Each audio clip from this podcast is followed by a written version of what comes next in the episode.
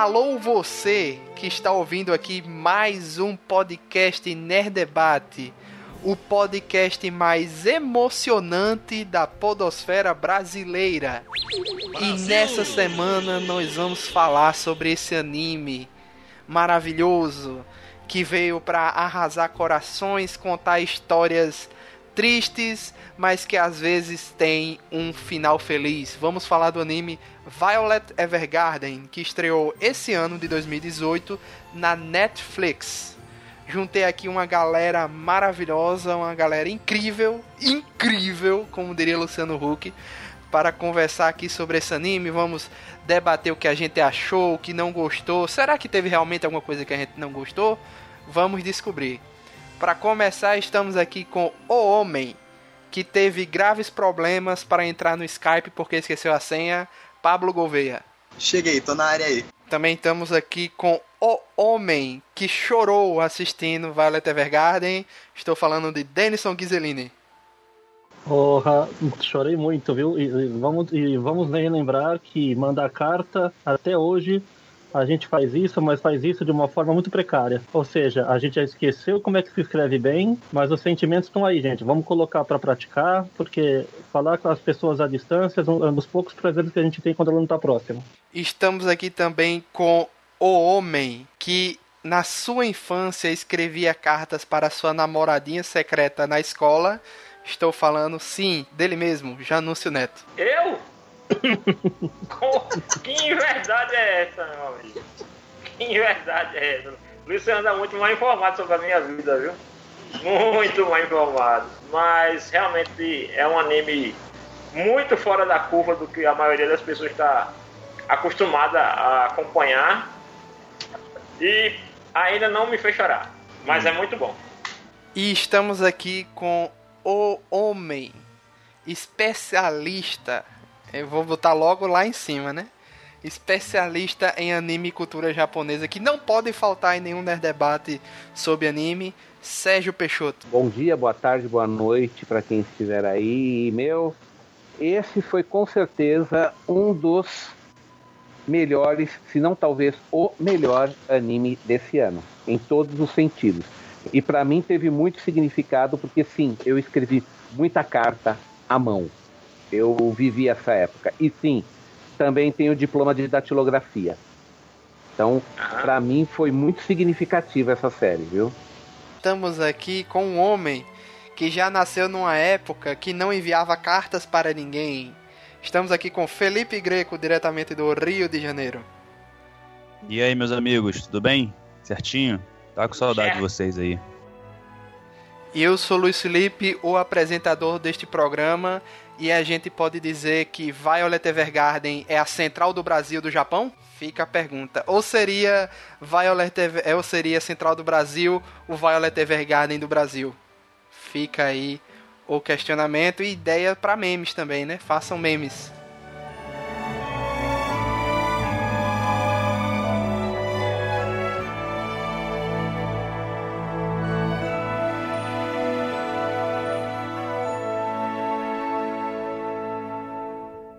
Deixa eu só conferir uma coisa com vocês aqui antes da gente começar. Qual o nome que eles dão no. Que eles dão pra. Porque em inglês eu sei que é Auto Memory Dolls, mas na tradução da. Boneca Netflix... de alta memória. É boneca de alta memória? Aham, uhum, é, boneca na... de alta memória. Legendado ficou outra coisa. É, o, o nome não era boneco, não. Boneca. É boneca. boneca. Não boneco. Boneca. Não, no... Na legendada da Netflix não era, não era boneca, ah, não. Eu, eu... É boneca. Olha, eu vi na, de outra memória. Eu, eu assisti eu... hoje, Luiz. Tá escrito Mas é o boneca. seguinte, Peixoto. Peixoto, ah. é porque talvez a legenda da, na hum. Netflix seja diferente da legenda do Fanzuber. Que ah. inclusive ah. eu vi via Fanzuber e eles deixaram bem claro que era a legenda de produção deles. Eles uhum. deixavam bem claro que era, era a legenda deles, uhum. para deixar bem claro que era diferente. Provavelmente uhum. para evidenciar que era diferente da Netflix. Ah, eu Olha, sei que alguém aí. Diga aí, Pablo. É, no site que eu assisti, é, falava bonecas automatizadas. Em inglês. Vou pegar aqui para ver exatamente qual é o termo da, da versão Fanzuber, só me dá um tempinho é, aí. Vai tocando é, pra frente que eu, que eu tempo de eu ver. Não, e, e Denison, é, é, então vamos lá começar o programa enquanto você vai vendo. Você pode ver na Netflix também, Janus? Hum, rapaz, aí eu vou ter que fazer dois trabalhos, mas eu peraí. Tô com a, deixa que eu vejo na Netflix, tá? Pronto, ah. legendado. Certo? Porque eu sei que tá. Denison viu dublado uma não, parte, eu, não foi? Eu, não, eu, não, eu só. Eu comecei do zero de novo vendo legendado. Direto eu, no Netflix. Eu, eu comecei a ouvir dublado, não aguentei 10 minutos, aí já, já fiz. Hoje eu fiquei re, re, reassistir trechos da série, tudo com a dublagem original, com legenda em português, no Netflix. Na versão fansuber está bonecas de memórias automatizadas. Centro de treinamento de autômatas de automemórias. Ah, tá. Olha aí. Eu sabia que eu não tinha visto esse nome boneca na. É? Eu acho tá. o nome mais técnico, né? É porque. Mas, acho que boneca era por causa do, da origem, né? Que eles, o cara construiu é uma que, boneca é que, pra é mexer na hora de escrever, não foi isso? Não, não, é que em inglês, é, quer dizer, em japonês, eles falam ningyo. Ningyo é boneca em japonês. Entendeu? Olha só, é. eu acho que seria interessante adotar boneca automatizada, porque o sentido de boneca é que a pessoa não tem. A pessoa só tá ali como um corpo, a outra pessoa é. que tá ditando tudo. Isso também é uma referência para quem viu ao filme O Mundo de Hugo Cabret. Isso, eu vi esse filme. Eu vi. É uma referência, uma referência direta ao mesmo tipo de autônomo que tem em Hugo Cabret. Não vou dizer que é uma referência direta, mas é uma, refer uma referência que é coincidentemente. É, Afinal de contas, assim, a autora não deve ter se baseado em Hugo Cabret. Não, não. O, o que eu tô dizendo assim, não é que se baseou não é que se baseou no, no, na obra do, do Cabral. O que eu estou querendo dizer é o seguinte: é porque realmente no mundo existiam bonecos autômatos para escrever caligrafia. Não era para datilografar, claro. Porém, aquele do Gravê, ele era até uma atração de circo e tal, porque era aquela ilusão que aquele boneco era vivo. E boneca é o termo mais correto, porque se você lembrar daquele episódio da menininha, né, que a mãe escreve as cartas para a filha, no futuro, a menina faz uma ligação direta da boneca dela com a Violet. É, na verdade tem outra, tem outra justificativa que eu tô achando que não teve no anime. Eu não lembro de ter tido no início, talvez alguma explicação rápida, mas eu fui ler um pouco sobre a light novel e eu vi essa explicação, fiquei até um pouco chocado do que, com o que eu vi, mas Violet Evergarden é uma série que veio de uma light novel japonesa, né? Escrita por Kana Akatsuki e ilustrada por Akiko Takase. É, venceu o grande prêmio na quinta edição do Kyoto Animation em 2014, sendo a primeira obra a vencer nas três categorias, como romance, cenário e mangá.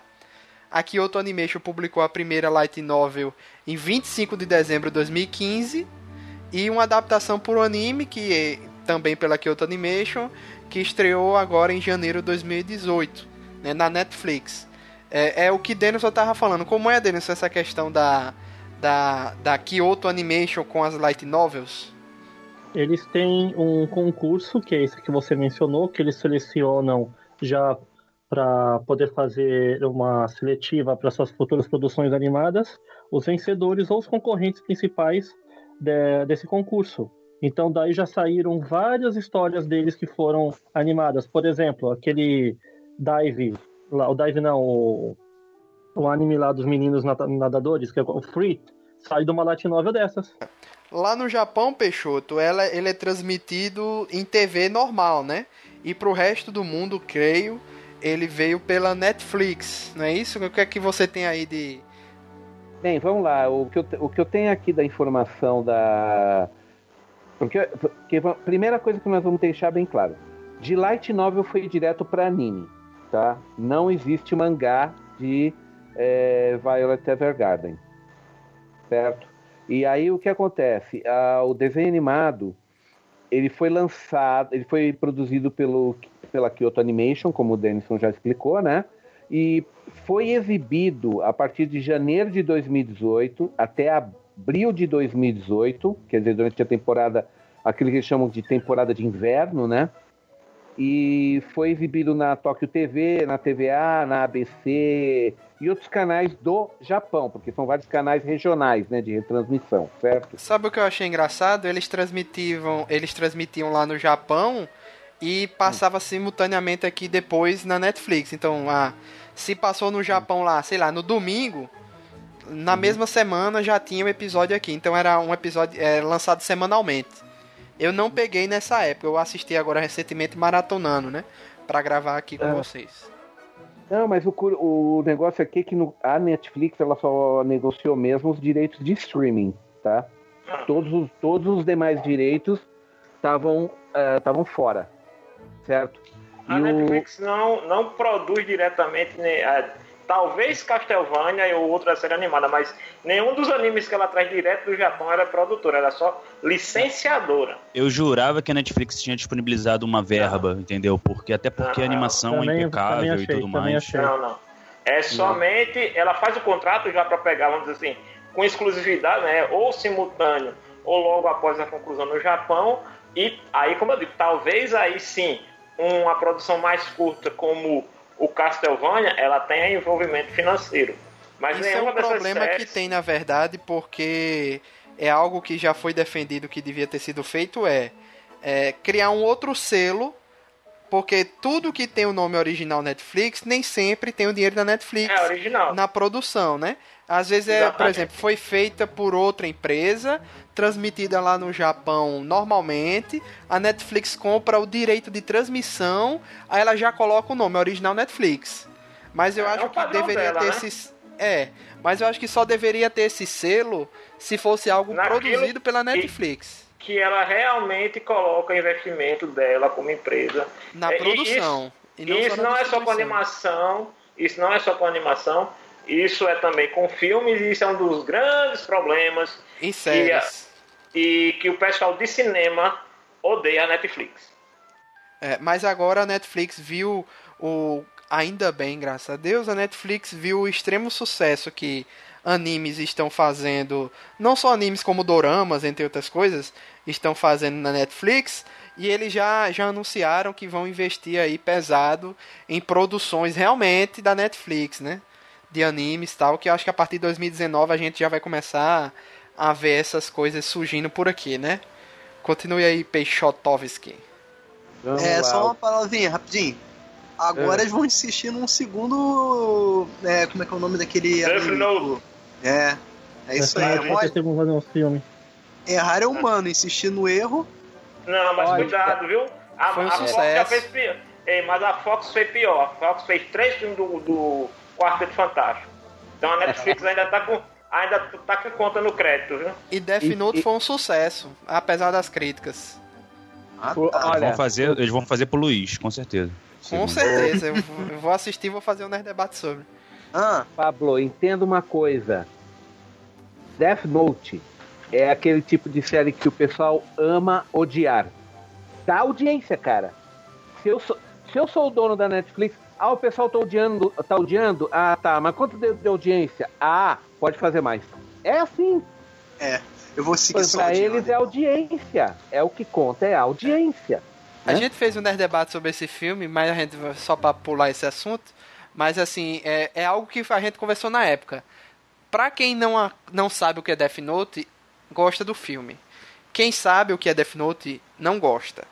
Só que pegou muita gente que não tinha assistido e a partir disso foi pro anime que estava na Netflix. Então, o anime do, Net, do Death Note e o filme ficaram em destaque por quase um mês, porque era só isso que tinha na, na época, como não tinha nenhum lançamento de filme blockbuster no cinema.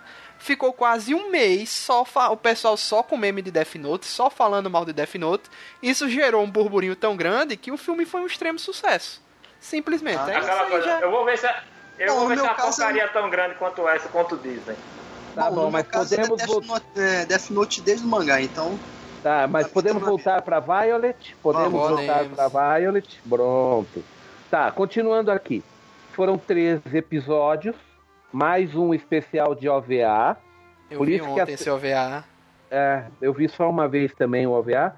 E que não veio para Netflix. É, eu achei, a... eu baixei a parte, né? Mas o o outro detalhe é que o assim, não sei se eu já disse, mas a Light Novel foram apenas três volumes, gente. Vamos voltar primeiro porque a origem de tudo é a Light Novel, que é da Kana Akatsuki, provavelmente deve ser pseudônimo, porque a Katsuki é lua vermelha em japonês, é pseudônimo de um monte de coisa.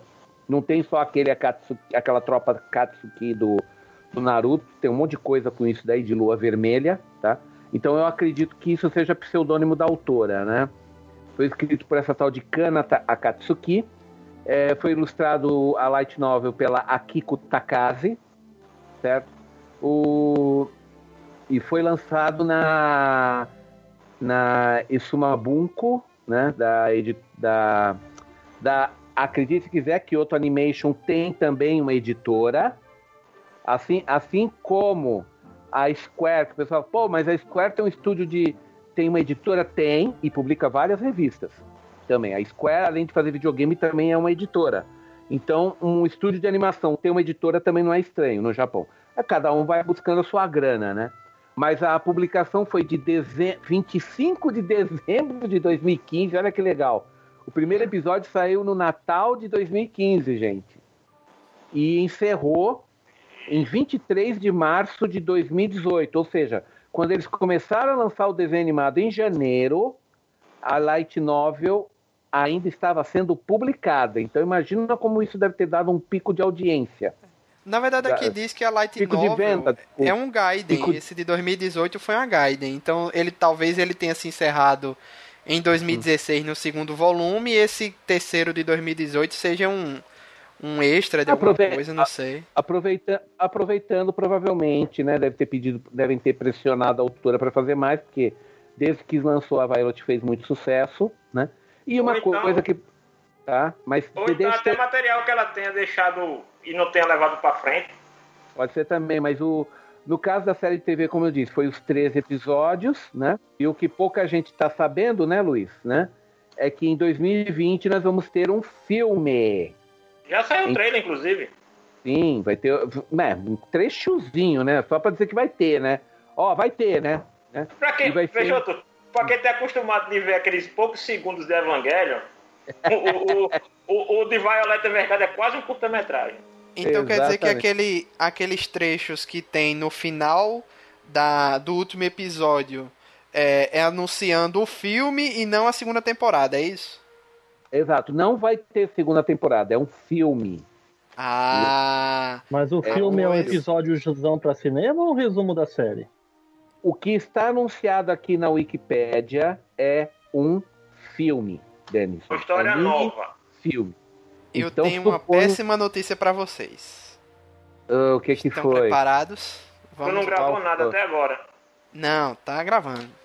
Que que a foi? péssima notícia é o seguinte: eu fui pesquisar, né, no. Ah, vamos ver hum. o que é que o Você Sabia Animes falou do. do. do Violet Evergarden. Aí tem a spoiler de Violet Evergarden Light Novel. Ah, vamos comparar aqui o que é que a Light Novel tem de diferente do, do, do anime, né? Aí beleza, eu fui ver lá primeiro, que a Light Novel tem um jeito diferente de contar. Porque eu não lembro se isso foi citado no anime em algum momento. Que, que tem aquela história, né? Que as autômatas de auto, bonecas autômatas de auto-memória eram robôs mesmo. Né, que foram criadas por um cara, um cientista, que era para ajudar a esposa cega a escrever as novels dela. Isso é citado no anime? Eu não lembro. Sim, é, é. citado. Inclusive, é. quem quem narra essa parte é aquela aquela menininha lá que é a mais tímida, que usa um óculos redondinho. Ela está caminhando na, na avenida, inclusive ela para na frente de uma loja que tem uma boneca de porcelana. Acho que é Erika o nome dela. É, e aí ela faz toda essa explicação dentro da história, né? Certo. Uhum.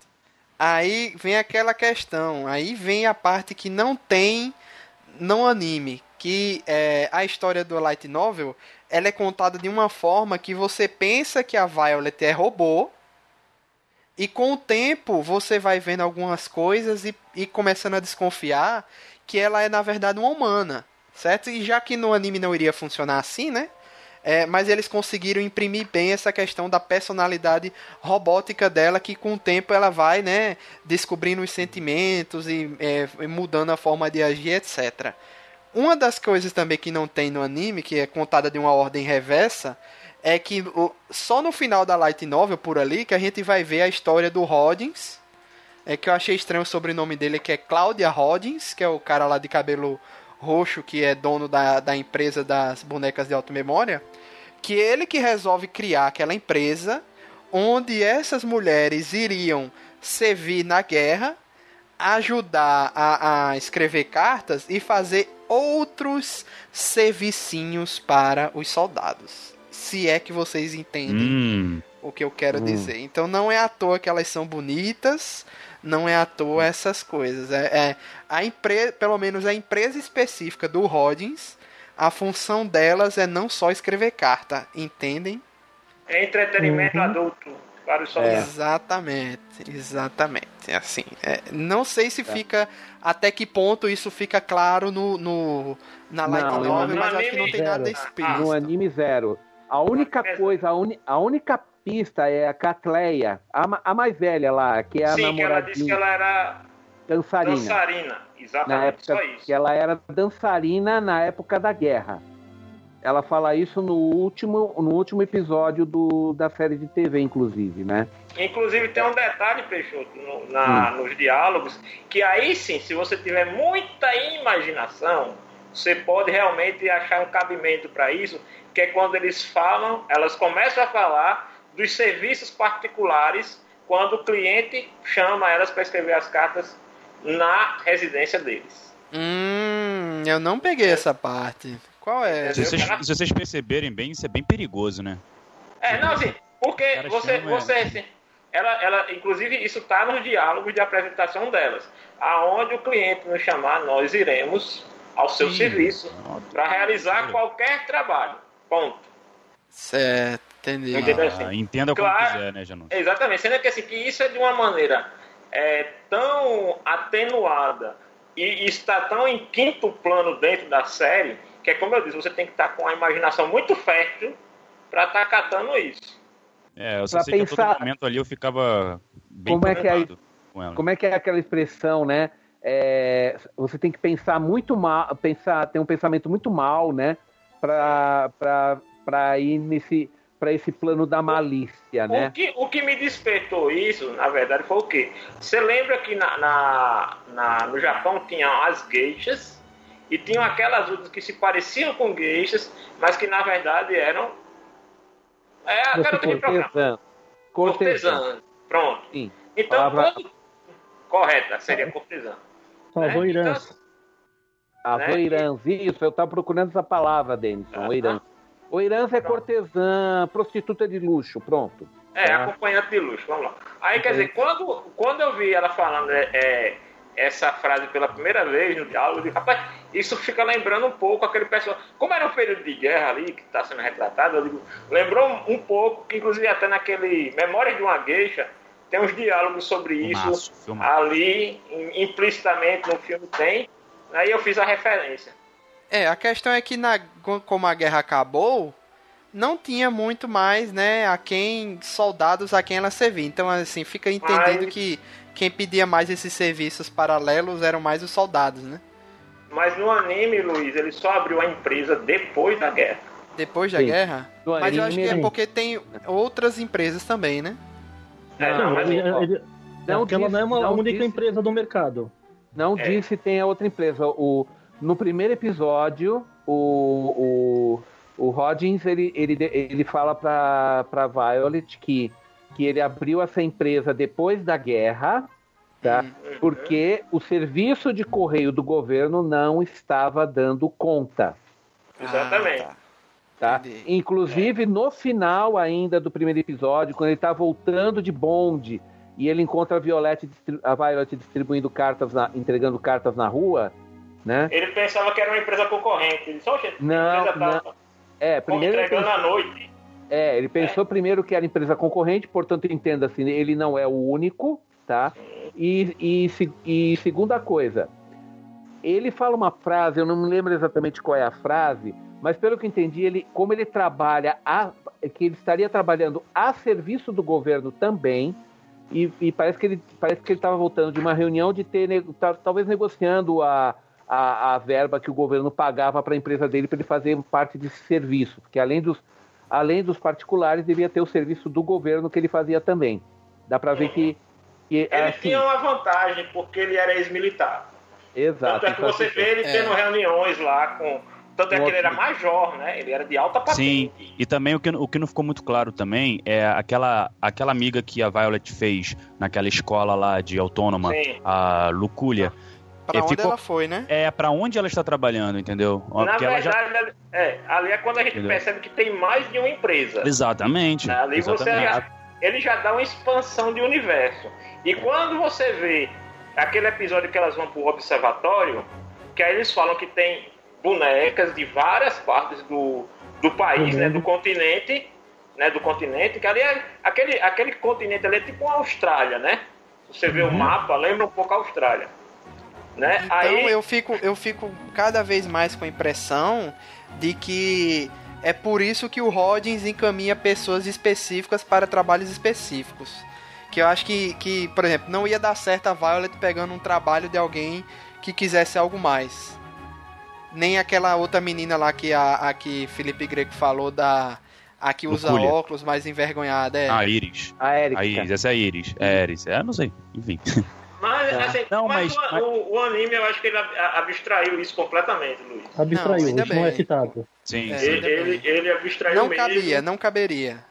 Assim, caberia, mas não foi usado. Caberia, mas... É, exatamente, caberia para um público mais adulto. Que aí é não, como é... você mesmo falou e como Peixoto, quando isso passa para um concurso é, e já é o vencedor, eles já vão vendo todo o potencial que aquilo tem, para que claro. mercado ele se direciona, e se, claro, vai para um mercado onde é necessária uma adaptação, o próprio autor já faz esse processo. Não, sim, mas, mas parece mas, que na, na, na light novel não é nada explícito, entendeu? Sim, uhum. mas mesmo assim fica mais fácil de entender do que a gente vê no anime. Sim, mas vou, vou te falar uma coisa, hein? A, a Violet só é mandada para trabalho pesado, hein? Coitada da menina. Porra. É. Pesado mas, ou trabalhos que ela, ainda, que ela ainda não pegou padrão? Porque tem alguns que ela própria escolhe. É. É. é. Mas o. Mas ela escolhe mas... fora da, da, da, alçada do, do Roddins, né? Do chefe dela. É, ela vai lá é, e pega eu, e vai embora. Mas eu tô achando, mas eu tô achando muito legal, o, o Luiz, você ter dado essas.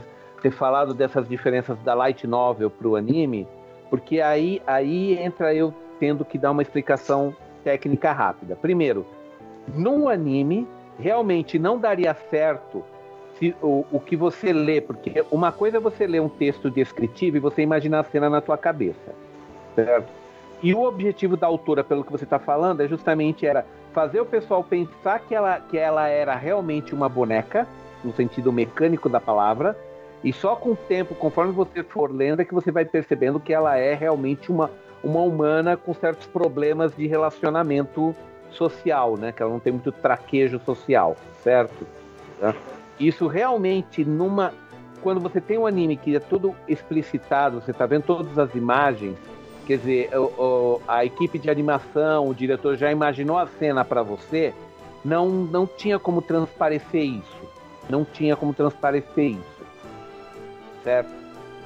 Haveria até alguns caminhos eu posso imaginar, eu estou pensando assim como autor, mas hum, mas eu acho que do modo como eles abordaram ficou bem mais interessante. Segundo, não tem mesmo como você incluir toda essa parte mais, mais pesada, quer dizer, que dizer que as garotas eram, eram atendentes de soldados durante a guerra e depois foram trabalhar como datilógrafas, né, como bonecas de auto-memória, né? Porque num anime para TV, aí você teria que jogar isso para tarde da noite. E tarde da noite não é a mesma audiência das sete da noite, que é o horário nobre de exibição de anime no Japão. O horário nobre para você exibir desenho animado no Japão todos os dias é sete da noite. Por quê? Porque os alunos saem da escola, terminam suas aulas às 5, das 5 às 6, em geral, eles ficam para aquilo que é chamada de aula complementar, que é o clube, né? Certo? É o, teu, é o clube de literatura, clube de beisebol. Dependendo de cada clube, você pode ficar uma ou duas horas de, de atividade extracurricular. E isso conta também para a tua pontuação de fim de ano. Portanto, quando você entra numa escola no Japão, você obrigatoriamente tem que participar de um clube, seja lá qual não for. Não necessariamente. Isso não é obrigatório, não. Não é obrigatório mesmo? Tem certeza? Não, não existe obrigação para clube. Não existe. Obrigado, porque para mim eu achava que tinha. Mas enfim, continuemos então. Mas de qualquer forma, você fica até umas 6 horas mais ou menos. Como todo mundo, olha, quase todo mundo no Japão estuda no colégio do seu bairro, quase todo mundo, note bem o que eu falei, tá? Então você sai do colégio, ou da, do ginásio, ou do primário, vai para casa e liga a TV às 7 horas para ter sua dose de desenho animado uh, assim que você chega em casa. É um horário nobre que já é reservado para a garotada assistir desenho animado nesse horário, das 7 até as 8, se eu não me engano, mais ou menos. Qual, qualquer dia da semana. Vocês podem ver a programação desses desenhos que eles sempre são lançados nesse horário. Com uma reprise, olha só a manhã, entre 6 e 7 da manhã. Por quê? Às 8 você entra na escola. E ainda tem um pequeno detalhe, Peixoto, aí, a, sobre essa mudança. Claro que a gente sabe que hum. produções hum. japonesas não levam em consideração o mercado fora do Japão. Ponto. Também é tem isso. É, isso, isso já é fato. Isso. Mas imagina a polêmica que Violet Evergarden causaria na, na população, em parte da população atual, mostrando um anime que é, glamoriza o trabalho de atendente, para serviços ocasionais, para soldados, exatamente. Exato. Geraria um problema. Claro que a gente sabe que os japoneses não pensaram nesse ponto na hora da produção, mas se houvesse, para a Netflix seria um negócio mais problemático. Não, aí a Netflix não teria pego. A Netflix não pegaria, simples assim. Se tivesse colocado isso do livro, tá? Então, uhum. a gente tem sempre que lembrar isso. Não importa a, a, como é a light novel, você nunca vai ter uma adaptação fiel ipsis literis, como se fala em latim, né, com todas as letras, né, da light novel para o anime, porque é, depende do horário de exibição. Eles são obrigados a baixar a bola para a censura não, não, não, não, pegar pesado, porque, ah, porque você tem animes que você pode exibir meia-noite, uma da manhã no Japão, e esse é o horário oficial de exibição, e tem audiência. Mas só que o que acontece é aí é, é, nesses horários o que, que você teve? Hel, tipo Helsing. Quando foi feita a série de TV do Helsing, a primeira, passava uma da manhã na TV Tóquio. Talvez, né? Peixoto, isso explique um, um, um, caso de insucesso de um anime que também muito bom que a gente já falou aqui no programa, que foi o Death Parade. Pode é, ter sido isso também. Eu, eu, não, eu não sei o horário do Death Parade. Eu depois mas eu pelo, dou uma consultada, mas. Mas pelo conteúdo, né? pelo conteúdo pode até ser realmente, eu não espantaria. Ele tem toda tem todos os ingredientes, enfim, né? Tem todos os motivos, né? Então, é, essas adaptações são necessárias porque, é, de novo, lembrando, cada episódio de anime custa de 150 a 200 mil dólares para ser feito. Então, uma série como a Violet, e olha que a qualidade da Violet é superior, então eu chuto que cada episódio deve ter custado provavelmente 200 mil dólares, não, não me espantaria, tá? Porque a qualidade está muito superior ao que a gente costuma ver na TV. Acho que todo mundo concorda. A qualidade da, da direção de arte, porque a, a animação, a, a, animação geral é bem, é bem do já do padrão do estúdio. Ela não está muito acima nem muito abaixo. Eu Sim, acho que ela está é... bem padrão, mas o que mas... vale ali é a direção de arte. Direção de arte, cenário, tá espetacular, tá espetacular o acabamento, a palheta de cores é espetacular. Tem muito movie uhum. aí que, a gente, que eu Anime já do ano. é, falou o Pablo, falou o Pablo. Mas o caso, o caso de qualquer forma, eu, eu não me espantaria de Violet ter custado realmente 200 mil dólares. E se custou isso, então entenda, a série toda custou, contando com o OVA, mais de 2 milhões e meio de dólares. Não é pouca grana, gente. São 2 milhões e meio de dólares que você investiu numa série você não vai ficar colocando coisas polêmicas para arriscar o seu investimento. Você tem. Já basta o assunto da guerra, né? Que já é, é. algo mais. A pesado. guerra em si já é, a guerra em si já é polêmica e vamos deixar claro que as cenas em que a, a, a, o combate é mostrado não pouparam tintas vermelha, a cor vermelha, né? Deixaram bem claro quão cruel e quão brutal e carniceira é uma guerra. O, o braço né? dela, os dois braços dela caem na frente da gente, velho. Você fica assim, meu Deus, é. Como é que um braço cai com uma facilidade assim? Não, é porque só tá pendurado pela pele já, no, o, o Luiz. Se você quer a explicação. É, é porque o, já... primeiro, assim, o primeiro é Exatamente é bem nítido o, a, a, forma como é que é o disparo da, da, do rifle, né? Uhum. Assim, é bem nítido. O segundo é um pouquinho mais implícito, porque você sabe que ali foi o impacto da explosão, né? mas o, o, o primeiro braço que ela perde, o impacto é, é muito direto. Exato. Você realmente sente o tiro. E aquele negócio, é a história, a gente não tem, não existe um calendário, não é, não se passa no nosso mundo, é um mundo fictício, né? Eles têm o calendário deles, mas uh, ali, ali a gente tem um misto de tecnologia dos anos da primeira, da época da Primeira Guerra Mundial, né? Anos 1910, 1920. Eu diria que os 40 primeiros anos do nosso do século 20, né? Por ali. Não, não chega, não chega tanto não, viu? Não chega tanto não. Pelo, pelo equipamento de combate, pelo cenário, por, por ainda você ter cavalos, apesar de ter bonde, você tem, tem uns cavalos é, na... É, alguém, alguém, alguém, mais aí sentiu uma atmosfera full metal? Alchemist? Também, totalmente. Sim, é, é mais ou menos. É, é aquilo que a gente. É, não chega a ser steampunk, porque você não tem maquinarias famosas. Não é. a, a única coisa que você pode falar, pô, isso lembra steampunk, é os braços da, mecânicos da Violet.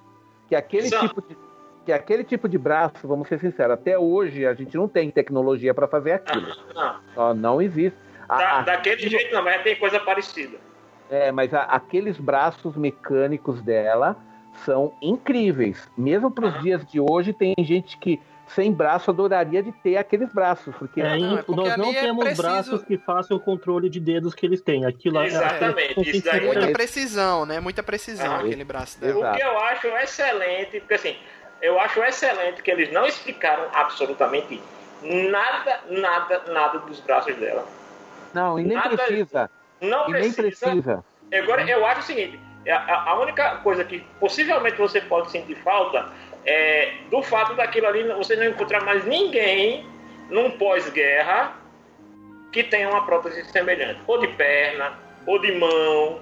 É, mas sabe o que, é que eu é... achei? Eu fiquei com a impressão que aquilo ali é tão caro que os soldados normais não tiveram acesso e ela só teve acesso ali porque, vamos lá, a família Evergarden, né, que ela é adotada depois, pode ter tido dinheiro pra, pra para bancar aquilo ali. A própria família Mas... do Gilberto ou do irmão do Gilberto lá também tinham condições de bancar aquilo ali. Grande, então é, é, eu fiquei com a impressão que foi bancado uhum. é, para ela especificamente.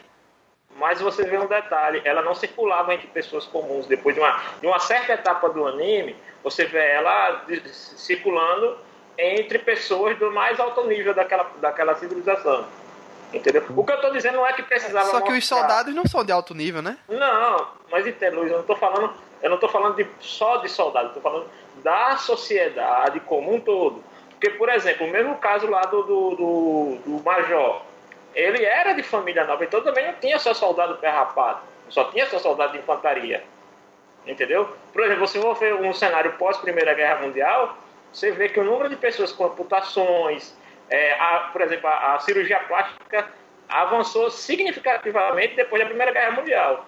Por quê? Porque Digamos que faltou gente... mostrar mais o impacto da guerra no, no, Isso, no, é, no, no, mundo. Mais é, ainda. Mais é, é. a, a, única coisa que a gente teve foi a, o irmão daquela coleguinha da, da escola que ele, tava, que ele ficou aleijado de uma perna, né?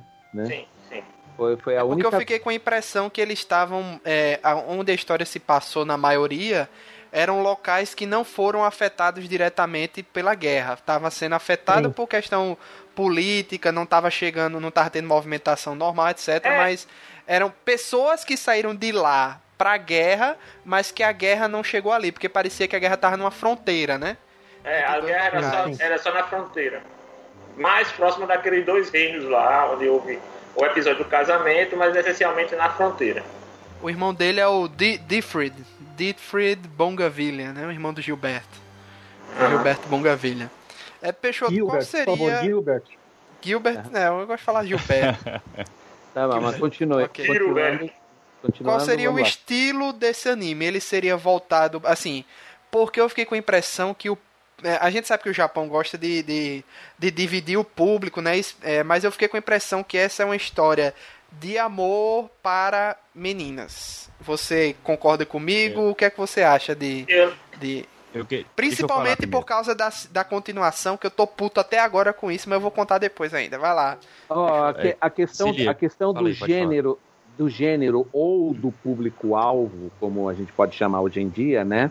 Tá? Uh, aqui, aqui no. Eu estou consultando aqui pela Wikipédia, ele foi colocado como é, coming, coming of age, quer dizer, é, chegando na fase adulta. É, gênero, drama, fantasia, ficção científica. É, pelo sim, braço com certeza, dela. Mas com certeza. Pelo braço, pelo braço dela, sim, com certeza, se for nesse sentido, né? Drama, fantasia, realmente é um mundo. É um mundo que não o nosso, né? Hum. né? Mas a questão, deixa eu só ver o que mais que fala aqui. É, mas ele, ele aplica esses como gêneros, mas ah, se você está querendo uma faixa etária, isso daí é para público jovem e adolescente. E adulto também, até certo ponto, né? Tá? Assim, digamos assim, a partir de, de, de 15 anos, de 15 anos para cima, se você quer um, se você quer um número, Luiz, a público-alvo de 15 anos para cima, é, em geral, isso aqui vai. Esse tipo de história é mais para público feminino. Feminino, tradicionalmente feminino. Feminino, feminino. mas, mas no total. caso mas no caso, Violet meio que rompeu barreiras por N motivos, né? né? A Violet. Deixa, vamos tá? comparar aqui com a, com a Light Novel, uma comparação rapidinha. E eu vou contar hum. finalmente o motivo que eu estou puto, mas vamos lá. É, hum. Para vocês terem ideia, a comparação da ordem, como é totalmente aleatória comparado com o anime, mas que na Light Novel faz sentido e a adaptação do anime foi quase perfeita. Né, com que conseguiu traduzir é, o, mas, é, tirou o mistério se ela é robô ou não, mas é porque no anime não fazia sentido, né? Aí você tá vendo ela, né? Vamos lá. O primeiro capítulo do, do, do o volume 1, pra você ter ideia, é a história do escritor lá, que, da, que perdeu a filha. Sim. Que tem aquela cena mal, maravilhosa dela. dela é a cena do lá. anime, é aquilo ali. aquilo ali é a cena do anime. Sem dúvida. O capítulo 2 é justamente o da mãe que escreve cartas para a filha durante a vida toda dela, da, da filha. O capítulo 3, esse aqui não foi pra. É... Não, esse foi, que é justamente aquele do o soldado que que pede pra a Violet ir lá para escrever para ele que ele tá quase morrendo. Pra, na verdade, a missão era para ela escrever as cartas de todo o pelotão que estava cercado. E só aquele cara foi o último que restou. Mas certo. ela estava indo eu, eu, Até agora eu não entendi como ela achou exatamente que sabia que aquele cara era exatamente o soldado que ela queria escrever, que ela pulou de paraquedas lá, né? Foi direto. E naquela hora que ela pede para ele, que ela que ele pede para ela começar a escrever a carta, que ela começa a escrever no ar, né? Eu pensei que ela tava frescando da cara dele, mas depois eu entendi que ela tava memorizando os movimentos da, da tecla. É, eu pensei Teclado. que ela tava tirando onda dele, mas tudo bem. Não. Mas ali, Luiz, é o seguinte: quando ela recebe o contrato para aquela missão, tem o nome das famílias. Entendeu? Ela já hum. foi para lá sabendo que ela tinha que escrever. Tanto é que eu quero não, por que você vai? Porque ela tá dizendo, porque essas cartas merecem ser entregues. Entendeu? Sendo que os caras vão morrendo, todos sobra um claro que ela, ela Poderia perguntar, você é fulano? Não. Você é Beltrano? Não. Entendeu? Até porque eu não vi Peixoto. Nessa cena em especial, por exemplo, pode, pode parecer um detalhe besta, mas você que conhece história militar sabe que poderia ter enriquecido mais a cena, que seria justamente ela procurar o nome dos caras pelas medalhas, né? Pelas placas é, de identificação. Pelas plaquetas de identificação que todo soldado carrega. Uhum. É um detalhe besta, poderia ter só enriquecido mais a coisa tiraria meio essa, esse ar de. Ah, ela descobriu na sorte, por exemplo. Que é o que é a impressão que o Luiz teve. Mas foi uhum. isso mesmo. Uhum. Na sorte? Sim, ela caiu ali e tava o cara ali. Foi sorte mesmo. Sim, não. A sorte de ter encontrado o cara, mas assim, de saber o nome daquele cara logo de, de primeira. Entendeu? É, é, é porque ela não desce, ela, ela desce para salvar o cara como se já soubesse que era ele, né? É por isso que eu achei, não, eu achei estranho. Ela só viu, é porque ela já tinha visto os corpos quando ela pula. Ah, tá. Ela viu os corpos dos Aí isso, isso é o capítulo 3 do, do, do, do na, na Light Novel. O 4 não foi adaptado. O 5, pelo jeito, também não. Aqui fala que um criminoso de guerra que lutou contra Violet na guerra e considera ele próprio e Violet como sendo o mesmo tipo de pessoa. Não lembro disso. Não tem. Não, não houve. Não houve. É, o capítulo 4 é um jovem órfão de uma mulher cigana que se torna um astrólogo de coração de gelo. Também não foi adaptado. Foi. O capítulo. Foi. É a do, é, é, é a do observatório. É do observatório. Ah, do Essa é observatório. do, do observatório. E os caras não ficam tirando onda com a mãe dele, dizendo, ah, ele, ele não diz o que a mãe dele é, mas dá a entender que aí depois ela fala ah, que minha mãe era assim, e ela se casou com um nobre e tal, não sei o que, blá, blá, blá. É, ah, é verdade. Que eu pensei que ele iria virar, ele iria virar o namoradinho dela, sabe? É, o capítulo 6. Aí pra você ver, só no capítulo 6 que você começa a juntar os pedaços do que aconteceu na vida da Violet. E aí que e se explica. É, é aí que tem a história do Gilbert, do Gilbert, e da história dele, entendeu? Pra você ver como demorou, né? Pra isso acontecer. Aí aqui no, no final dessa da primeira light novel fala sobre a infância da Violet, a história dela, tudo. E aí vem o, o volume 2, né? Vamos ver o que é que tem no volume 2 que já foi adaptado. É um capítulo é, explicando a história na perspectiva do Roddins e como ele conheceu a Violet e levou ela para trabalhar. Isso, isso é no volume 2. É, Benedict e Violet vão para um casamento. Também não foi, também não apareceu isso.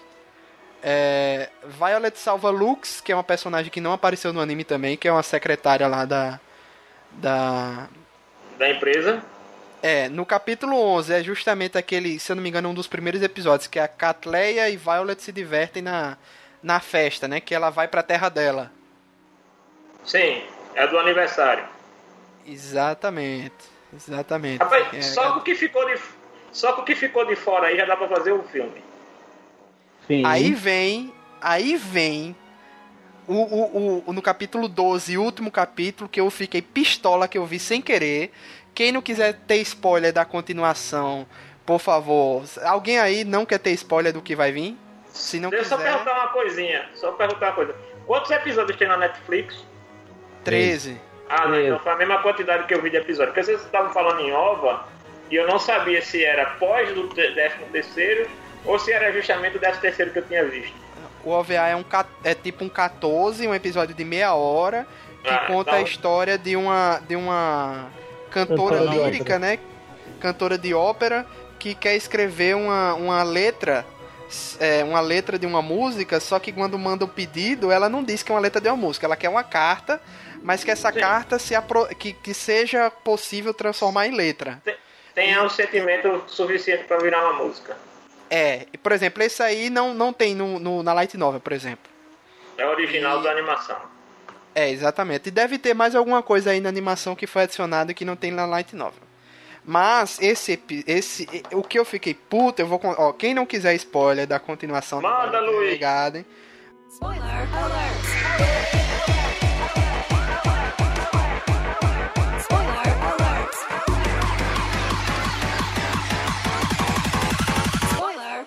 A porra do Gilbert tá vivo. Aquele miserável. Eu sabia! Eu Esse sabia. derrota tá vivo. Luiz, Luiz, sem corpo, sem morte. Isso é a regra de toda obra de ficção. No final, aí pra você ver, no capítulo 12, no final, que ele se reencontra com o irmão do Gilbert, etc. No anime a gente viu que eles se reencontraram várias vezes. Tem aquela briga no trem, no final, que eu acho que aquilo ali foi também, não tem na Light Novel, aquela parte de ação, tudo.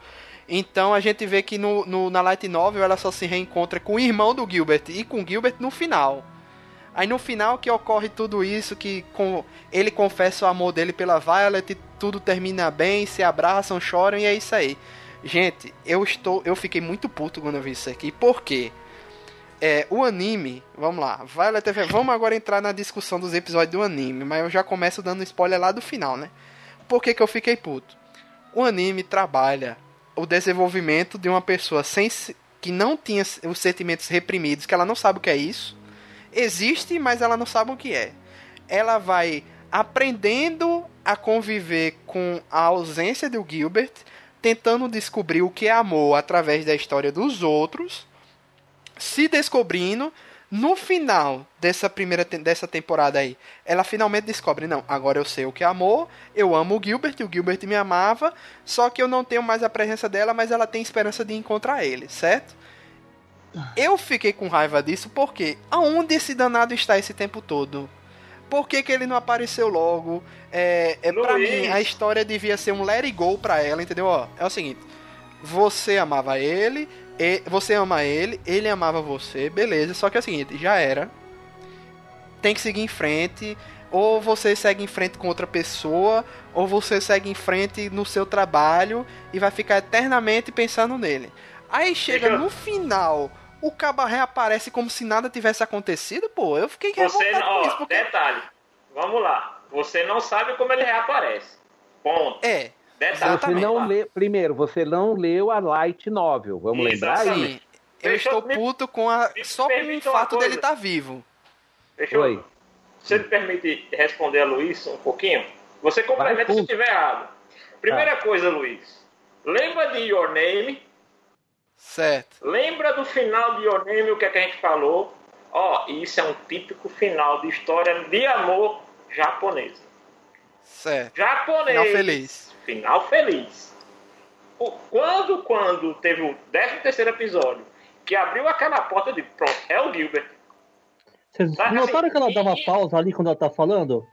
Ente- Cara, assim, por quê? Porque tem toda uma. Ah, não, tem que ser ela, não sei o quê. E, você fica só escutando o, o, o pessoal conversando do porquê que tem que ser ela aquela missão. Né? Mas sabe por quê? Eu acabei de e- descobrir o porquê. Naquele final, quando ele vai na casa pra visitar a mãe e tal, aquele final era pra aparecer o Gilbert ali e trocaram pelo irmão dele.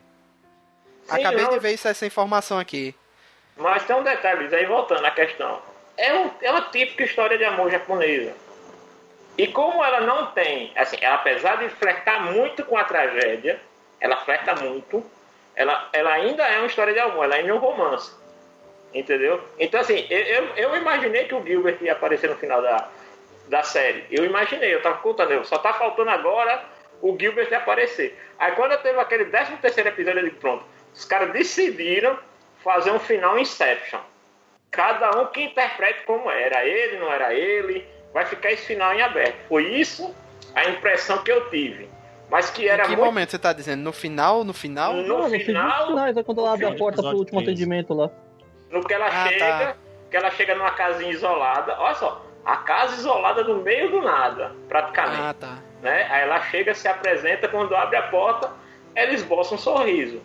Ela, ela só vai expressar aquele tipo de sorriso para alguém que ela conhecesse. Não, eu É, sei, mas eu já não. Não, mas ó, eu não tive essa impressão. Por quê? Eu tive. Porque ela, ela com certeza estaria eufórica, cara. Sim. Ela deu um risinho assim, porra, o cara que ela procurou a série inteira, 12 episódios, tá ligado? Mas E digo Aí mais, ela teve um autocontrole ali do nada. Sabe o que é que eu tô achando? Eu acho que é porque aquilo ali tá mostrando. Porque nenhum, nenhuma das outras pessoas que ela foi atender, ela nunca atendeu de início, nunca atendeu com um sorriso. E esse é mostrando que agora ela tem, ela agora sabe demonstrar sentimento e sabe ser, mostrar, sorrir e tal. Não só aquela mulher robótica que chega, olha, estou aqui para lhe atender. Aquela mulher robótica que é extremamente educada, extremamente formal, só que não demonstra na, na face uma alegria, uma felicidade. E agora ela sabe atender com sentimentos. Eu fiquei Não, Felipe, impressão. mas é uma- um cara que ela achou que tava morto, que ela Mas, série Felipe- toda ficou endeusando, tá ligado? Mas Felipe. Mas olha só, olha só. Deixa eu só falar agora uma chancezinha. Nesse caso, se fosse o Gilbert na, na porta, ela não ia sorrir. Ela ia, primeiro de tudo, ela ia regalar os olhos. Isso, Em exatamente. ela, né? ela ia fechar os olhos e começar a chorar ali. É isso aí, exato. Mas, mas aí, a leitura que eu faço ali, é por isso que eu digo, é, eles fizeram propositalmente igual a Inception, deixaram o final ambíguo, aberto, de interpretação. A minha visão Só do que não foi o bem o tá me final, dizendo porque que o Michael Caine vai vir daqui a três anos explicar Violet? É, exatamente. Só que no final, no final, de, depois de sair dos não, gente créditos, aí eles tá anunciam. vivo. Aí eles anunciam, olha, vai ter é, confirmado um novo projeto Violet Evergarden, aguarde. Pronto. Então ele já mostrou que aquilo ali já não era o final. Era só Sim. uma, uma brecha pra uma continuação, né?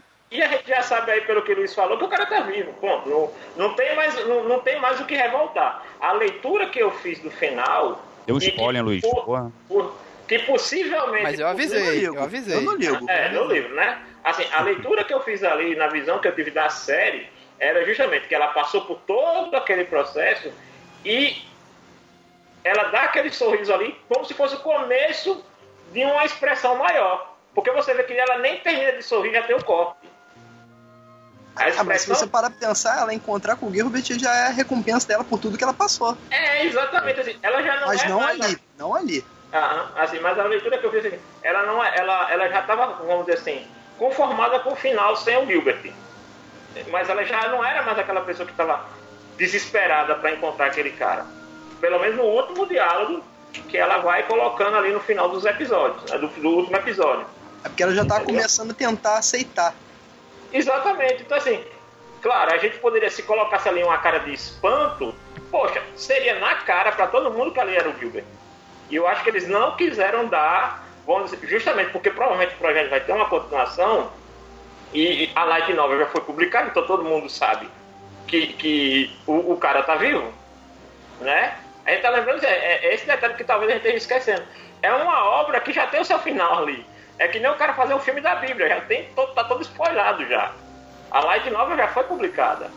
Então eles tinham que de alguma maneira colocar elementos ali para tentar ter algo de novo para quem não conhece e para quem já viu, a, quem já leu a, a Light Novel.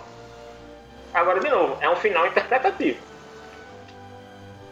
E é, é, é, é- justamente isso que você falou. É uma, uma tá beleza, é um, um, um- Claro que a gente já tá. Eu não vou, não vou mais me aprofundar nisso, porque tipo, é debatendo um negócio que nem lançou ainda, né? A, a- na versão em filme. Não vai ter Sim, mais sim. série, né? Vai ser um OVA pra encerrar tudo. Eu acho que pelo que a gente viu aqui faz sentido ser um OVA, porque ficou muita pouca coisa faltando se adaptar. E e isso aí pode ser bem resumido num filme mesmo, assim, adaptar as histórias que faltam rapidinho e fazer uma trama original ali pra ter a revelação do, do retorno do Gilbert, né? Mas eu acho que pelo menos a guerra em si, a trama da guerra se encerrou ali com os separatistas que restaram, né? Sei se- Querendo retornar. Luiz, é, eu não sei, eu vou perguntar aqui para todos. Vocês notaram uma pontinha solta propositalmente deixada de lado? Qual? Assim, Qual? Tem um Qual? momento que ele reencontra alguém, não lembro, alguém da guerra. Aí a pessoa diz: Ah, você foi quem passou por aquele experimento. Ponto. Acabou-se. Não lembro. Não... E, e o irmão do Gilbert fala num dos episódios que antes dele a encontrar, quer dizer, antes dele levar para o irmão, ela era uma sobrevivente e que Sim. trabalhou para ele como ferramenta antes Sim. dele passar para o irmão. Então, É muito porque um, é logo no início de um episódio, que é uma cena bem rápida, que você não sabe nem quem é o cara. Ela encontra com ele no, no embarcando. Ele, ela tá embarcando pro navio ou tá descendo. Ela e tá tá descendo do chegando. navio. Então É, acho que é no final de um episódio. É uma no cena assim do meio solta pra fazer sentido mais na frente, né? Uhum. Aí ele fala: "Ah, você de novo, você que matou todo o meu meu esquadrão, né?" Aí tem um flashback dela num barco, Matando é, a galera. meio matando a galera. Aí lá na frente que você entende que ela foi é, meio que um uma sobrevivente de alguma coisa, que ele, o irmão do Gilbert, pegou essa menina, levou. Nesse meio do caminho, os caras tentaram estuprar ela, ela se revoltou, matou a galera geral e só restou o irmão do Gilbert. Aí o Aham. irmão do Gilbert ficou puto e, deu- e deu pro Gilbert, ó, toma aí, não quero mais essa menina não, ela é muito boa, mas não tô com raiva dela porque ela matou minha galera. Fica aí, te É, vira. Mas- pra ela, pô, tá certo. É, errado tá mas você pode ver assim, mas o que dá a entender, a leitura que eu fiz dessa, dessa ponta solta, que tem num dos episódios, que eu não sei agora qual é, é que ela era refugiada de guerra, sobrevivente de algum acontecimento, passou por um tipo de treinamento diferente para se tornar mesmo uma arma. Tanto é que o cara diz, ó, depois que ela tiver que cumprir a missão, pode matar, pode deixar no campo de batalha, que ela não serve para mais nada além disso. Entendeu? É, eu acho que foi o seguinte, eu fiquei com a impressão que é o seguinte, ela por ter sofrido muito, ela meio que desenvolveu uma, uma, uma autodefesa quase que não é primordial a palavra que eu queria falar, quase que animal, né? Tanto é que ela É, não, Não, sabia não, exatamente direito. acabei de pensar. Não consigo, de forma nenhuma. Ela tem técnica demais pra ser, uma, pra ser É. uma- um animal que só Mas é porque ela aprende depois também, né? Ela Não. passa por um Não. treinamento do Não. exército. Ah, mas olha É, só, é- pe- para pra pensar, ela, ela é capaz de aprender quase tudo que ensinam pra ela. O que Isso. deve ter acontecido é que ela observou os soldados e aprendeu. Não, Tem não, pessoas, tem Não, pessoas que têm problema mental que. velocidade. me- Não, Não. não, não. não, Eu não faço essa leitura também, não. Ela, eu tenho Eu acho que não que vai ela... explorar esse lado não, hein? Eu Não, mas o que eu tô não- dizendo, assim, a ponta foi deixada. A leitura que eu faço em cima do que a gente vê na animação é, primeiro, as, pi- as pistas que o irmão do Gilbert deixa. Um, que ela foi encontrada hum, como refugiada, ponto, isso, isso ficou claro. E depois que ela passou por algum tipo de treinamento para servir ao exército. Porque ela teria que ser o quê? Ter, ter sido encontrada na Vila da Folha para sobreviver e já ser mestre ninja. Ela deve ter passado por algum treinamento. E ela não demonstra nenhuma habilidade pós-exército de replicar co- conhecimento ou técnica de batalha. Não consigo enxergar desse jeito. Não vejo pista nenhuma do que você tá falando. Ah, não, eu consigo fazer uma leitura muito simples disso. Porque realmente, assim, ela não tinha como já ter vindo com todo esse conhecimento de batalha até o irmão do Gilbert. Ó, eu tô vendo aqui, ó, que no, na Light Novel tem um capítulo que é, é um furacão destrói vários navios de guerra com passageiros. Os sobreviventes é a Violet e vários oficiais da marinha que acabam numa costa de uma ilha deserta. E um dos marinheiros tentou estuprar a Violet, ela mata ele antes dele conseguir tocá-la e continua matando a galera, né, os, os outros soldados como autodefesa. E só quem restou foi o próprio irmão do Gilbert. E que por algum motivo, tem aqui, ó, a Violet obedece ele por algum motivo, as ordens dele. O irmão de Gilbert leva a Violet de, é, pra a terra dele e entrega pro Gilbert, ó, toma aí, ela é sua. Já que ele não conseguia se livrar dela. Então, por algum motivo aí, talvez ela tenha sido indocrinada realmente como uma arma de guerra para obedecer esse irmão do Gilbert, né, o Die Hard, e ele por não conseguir, por ver que deu errado e não conseguir controlar ela de outra forma, né, ele passou pro, pro, pro irmão dele. Ela, ela é tão dependente do treinamento que tudo dela é seguir ordem. E, e até quando, Exatamente. provavelmente quando o, o irmão mais velho deu ela pro Gilbert, passou ela como uma ordem para ela também. Porque ela era tão devota, tanto é que quando ela reencontra com ele e pede as ordens, então você ainda precisa de ordens, né? Que ele, ele, ele, ele fica, ele sempre enxerga nela essa máquina. Ela não enxerga nela o que o irmão viu, uma pessoa. Não todas as vezes que ela ele ele tem a memória do que ela fez para no caso no anime dá a entender que era a tripulação dele e não no caso do naufrágio como é na light novel, né? Mas ainda assim é, ela deve ter passado por algum tipo de treinamento. Não, mas os caras que ela, que ela matou na, na Light Novel foi realmente a, os caras do, do soldado do exército dele. Ma- Mas, na light novel é um, é um, um naufrágio, pós Ah, tá, entendi. E na cena que tem do flashback, ela tá no navio ainda, não tem nenhuma. Mas tá, mas tá tem meio- tempestade, tá tendo a tempestade. Mas assim, você não sabe se ela já tá ali. Isso até me gerou uma dúvida no anime, que foi o quê? Pô, eu pensei que aquilo ali ela tava em missão. Ah, eu digo, pai, peraí, se ela tava em missão, por que, que ela matou soldado do exército dela? Pro irmão Sim, do, do, do Gilbert ter, ter raiva dela. Entendeu? também pensei isso. Nesse começo. eu pensei que o, eh, no momento eu pensei que o, o Die Hard, né, o irmão do Gilbert, fosse o é, Die Hard não, eu dizendo errado, é Di- Di- Dietfried. É Diet Fried. Dietfried. Digfried, Digfried. Eu pensei que ele era um soldado inimigo. Eu fiquei com essa impressão no momento. Aí ele é o soldado inimigo, tá com raiva dela porque ela matou que eu vários aliados dele. Né? Eu imaginei que pensei ele era um, um inimigo dela que tinha sobrevivido à guerra. Mas do jeito que foi, eu, eu achei, É, achei ma- mas, interessante. isso aí fica claro uma coisa, pelo menos assim, pra mim. Do mesmo jeito que os braços não interessam a origem dos braços, a questão do treinamento que ela teve ou talento nato para matar é simplesmente secundário para a história. É, porque a gente sabe que o que não falta é o escolhido, né? O escolhido Não, que assim, nasceu pra aquilo Não interessa. tal. Simplesmente, simplesmente não interessa. Eu fiquei curioso porque tem um personagem em um episódio que olha pra eles, ah, você foi quem passou por aquele experimento. Ponto. Não se falou mais nada depois disso. E isso foi o que me deixou assim. Alguma coisa teve e não falaram. Mas aí também a gente tá vendo aí que tem muita diferença entre a light novel e a animação. Exatamente. Inclusive, eu estou sentindo um cheiro no ar que essa light novel vai vir pro Brasil muito em breve. Eu tô com essa impressão. E quem sabe até uma adaptação pro mangá, hein? Mas não se fizer tem sucesso mangá. lá no Japão. Não, Não, se se- fizer sucesso. Não, a, a data para lançar o mangá já passou. Tinha que ser lançado em janeiro ou dezembro do ano passado para pegar a vibe do anime. Eles não vão lançar Ah, mangá. entendi. Ele Entendeu? não lança o mangá depois que o anime acaba. Não, não. Muito difícil. Muito, Muito difícil. Entendi. Só se fosse com não é material impossível. totalmente. Vamos deixar claro, Totalmente não é. Vamos deixar claro, não é impossível, mas as chances diminuem drasticamente se você não aproveita a vibe do anime. Porque o anime é que empurra o di- a- a- quando você solta o anime, aumenta a venda da light novel, aumenta a venda do mangá, aumenta a venda do videogame, de tudo mais que está relacionado à, à franquia.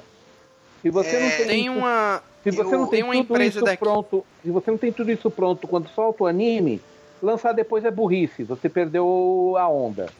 Você deixou a onda passar, entendeu? Eu já acho que a Light Novel não vem pro Brasil porque, principalmente, ela é de nicho. Não adianta. Aqui só pega modinha. Quer queira, quer não. Ou Uhum. então um anime bem antigo que o pessoal lembra até hoje. Se Ah, for até assim, aí vai. o- É. os longa-metragens aí do Your Name e do, e do negócio foram modinhas e estão aí. Your Name, Kimi no Katachi, eh, Koi no Katachi, tá tudo aí. É, Eu sei que a New Pop, ela já gosta de trazer light novel pra cá, né? Quem sabe ela não traga. Inclusive, eles estão publicando agora o, o uh, Made in Abyss. Ah, mas aí Made Abyss, veja, o mangá já saiu logo depois do anime, pô. Aliás, Não, não. ao contrário. É o contrário. É. Mas aí faz sentido. Mas pegar uma Light Novel que quase ninguém aqui se interessa, se interessa não vai rolar, cara. Dificilmente. teria que se haver uma, uma justificativa comercial muito grande. Aí eu concordo com, com o Pablo quando ele diz o seguinte: é, a editora precisaria sentir que o mercado anseia por esse material. Ou então, ou, ou então, uma outra possibilidade, que acontece muito com uma certa editora, mas eu não vou falar quem é. Gosto pessoal da pessoa e ela quer lançar de qualquer jeito, empurrar É, na goela de todo mundo que é bom. É o, aí é o outro. Por isso não vou dar nomes. Não é a, editora, nomes. é a editora pegar e bancar, independente se é por gosto pessoal ou não, vamos dizer. É a editora chegar, não, esse produto eu acredito nele, vou lançar de todo jeito. É esse aqui, olha, gente, esse produto é muito Ah. bom, eu recomendo. Tem um produto Tomem. aí que não teve, assim, coisa de TV aberta, não teve nada do Brasil e tá vendendo bem aí. Que é o No Game No Life. E aí? É, e é o mercado literário, gente. Assim, diferente do anime do, e do mangá, né, eu, eu particularmente não sei como está sendo a venda de light novel no Brasil. Mas se existe já um mercado é, já fundamentado de consumo de light novel, que muito provavelmente é bem aquém do consumo de livro normal, de romance, por Sim. exemplo. Totalmente, é Aí, a- aí é como o Pablo falou, é o nicho do nicho, né? Se existir, eu acho tranquilo que é, existe uma possibilidade, mas de novo, se a gente for ver a, a, a atual resenha sobre o nosso mercado editorial, é aquela coisa, não sei não. Não sei se seria o melhor momento para lançar uma light novel no Brasil. Ó, A New mas Pop tempo, é que tempo, tem tradição, tem maior tradição de trazer né, light novels que não são mainstream, né? Aqui, então, quem sabe. Ó, em tempo. Falar de No Game No Life, mas tem uma justificativa na parte deles. Porque foi feito por um brasileiro. Essa foi a justificativa deles. E é claro que na época apareceu o anime, aí acabou dando certo. Se Uhum. não fosse isso, não ia não, cara. É, mer- mercado editorial brasileiro, eu, eu fiz um comentário num, numa postagem de um amigo meu, foi o seguinte, é, porque anunciaram de novo o lançamento dos quadrinhos do Jorge Pérez. É o comentário que eu fiz, ó. Se for para fazer como fizeram das duas vezes anteriores, que começaram e não concluíram, o mercado editorial brasileiro vai ter toda a credibilidade quanto o cenário político do país. Voltando aí para o, o Violet Evergarden, acho que a gente já pode comentar mais especificamente os episódios. É, qual foi assim o, o, episódio que vocês mais gostaram e gostariam de, de destacar aqui com o debate? Vai lá, Denison, você está rindo Da aí. filha que morreu. Da filha que morreu. Da filha que, da filha que morreu, não, da mãe que perdeu a, é, da mãe que abandonou, que Não, Era mãe solteira. da filha que morreu de doença. Da minha opinião. É o do escritor, é o do escritor. Ah, é escritor. esse. A Esse Casa da aí. Montanha. Pronto, vamos dizer, a É, Casa da esse- Montanha. Esse aí foi o mais bonito pra mim. Ah, o 7 e o 10, né? O da, mãe- o da filha que, que perdeu a mãe e o do escritor que perdeu a filha. São os dois mesmo. É, cara. Ainda tem Esse- aquela esse- cena. Ainda tem aquela cena linda dela tentando andar sobre a água. Pô, aquilo foi bonito. Saltar o lago, né? É. E vamos falar desses dois então aí, que são, a- a- são os cartões É, postais do, eu- do desenho. É, eu, eu tenho uma visão, eu não sei de vocês aqui, mas eu acho que Pablo, Denison Peixoto, não sei Luiz e, e Felipe, mas o que eu tive uma noção, à medida que eu vi todos os episódios de Violet Evergarden, eu, eu pensei o seguinte, cara, se eu fosse um diretor de cinema norte-americano, eu compraria os direitos dessa animação, procuraria, contrataria a escritora para adaptar para o cinema e faria o filme no mesmo formato de Forrest Gump. Olha, na boa, tudo que americano toca vira bosta. Não, então, entenda. Não, não. Não, o que eu tô querendo dizer assim, o único formato que Violet Evergarden funcionaria no live action seria na mesma linha de leitura do Forrest Gump. Várias histórias pequenas dentro de uma formando uma grande história. Não, nesse ponto pode até ser, mas. É o que eu tô falando assim. Eu tô falando independente de. Não, entenda, eu tô falando americano com a referência de quem tem dinheiro para comprar. É, Somente isso, entendeu? Mas a única forma o, o- de narrativa que eu veria de Violet, essa mesma narrativa da animação, dentro de, de um live action, seria naquela mesma nomenclatura que fizeram com Forrest Gump. Que você tem um, um- poderia ter a própria Violet narrando a história de trás para frente, né? Como flashback. E você ter todas essas pequenas histórias funcionando dentro de uma história maior. Porque só essa da criança, da mãe que escreve as cartas para a filha no futuro, só essa história já dá um filme. É, eu gostei muito que nesses episódios, eu acho que é mais no começo, né? A gente vê que cada episódio é, são as pessoas, é pelo ponto de vista das pessoas, como eles veem a Violet e contando a história do ponto de vista deles, né? O, da, o do Uhum. escritor, o da. Até aquele da. É, é o da mulher. É, o da. Da amiga dele, da Luculha, né? Da amiga dela que estuda com ela. É, Sim. o da jovem princesa que vai se casar com o príncipe do, do outro do, Do outro outro reino. reino também. É, o do escritor, é, o da, da menina que, que achava que ela era uma boneca, né? Da mãe que escreve pra vida toda. Todos esses são episódios em que é, é a pessoa que, que conviveu com a Violet naquele momento. Em algum momento, eu não sei, a gente não sabe se isso vai ser explorado, né? Eles contando essa história tal, ou se é só uma forma do anime se contar a história. É, o, o começo do episódio é eles com- falando alguma coisa. Ah, eu vi ela pela primeira, a vi pela primeira vez e pensei isso, isso e isso. Aí do- no meio do anime é a visão de outra pessoa da história e dela. É a visão do coadjuvante sobre o protagonista. É. E inclusive esse episódio que eu comentei da, da princesa de um reino e tal é um, é um episódio exclusivo do anime. Não, é, uma, é uma história nova do anime que não tem no, no na light novel. Deixa E eu acho muito interessante isso. Oi. Esses episódios que não estão na light novel, eles são escritos pela autora. Deixa eu ver aqui exatamente agora. Ah, não tem não tem especificando aqui é, as pessoas Lá, que... De novo, lá no Animes New Network tem dizendo. Tem o nome de cada roteirista, de cada diretor de cada episódio. Se teve mais de um, eles vão contar. Deixa eu só dar uma olhadinha aqui na Anime News Network, só um instante. Tá. É o episódio 5. Na, ó, o. Deixa eu ver o cenário. É o seguinte: praticamente cada episódio teve um diretor diferente. Teve um, dois, três, quatro, cinco, seis, sete, oito diretores diferentes. Tá?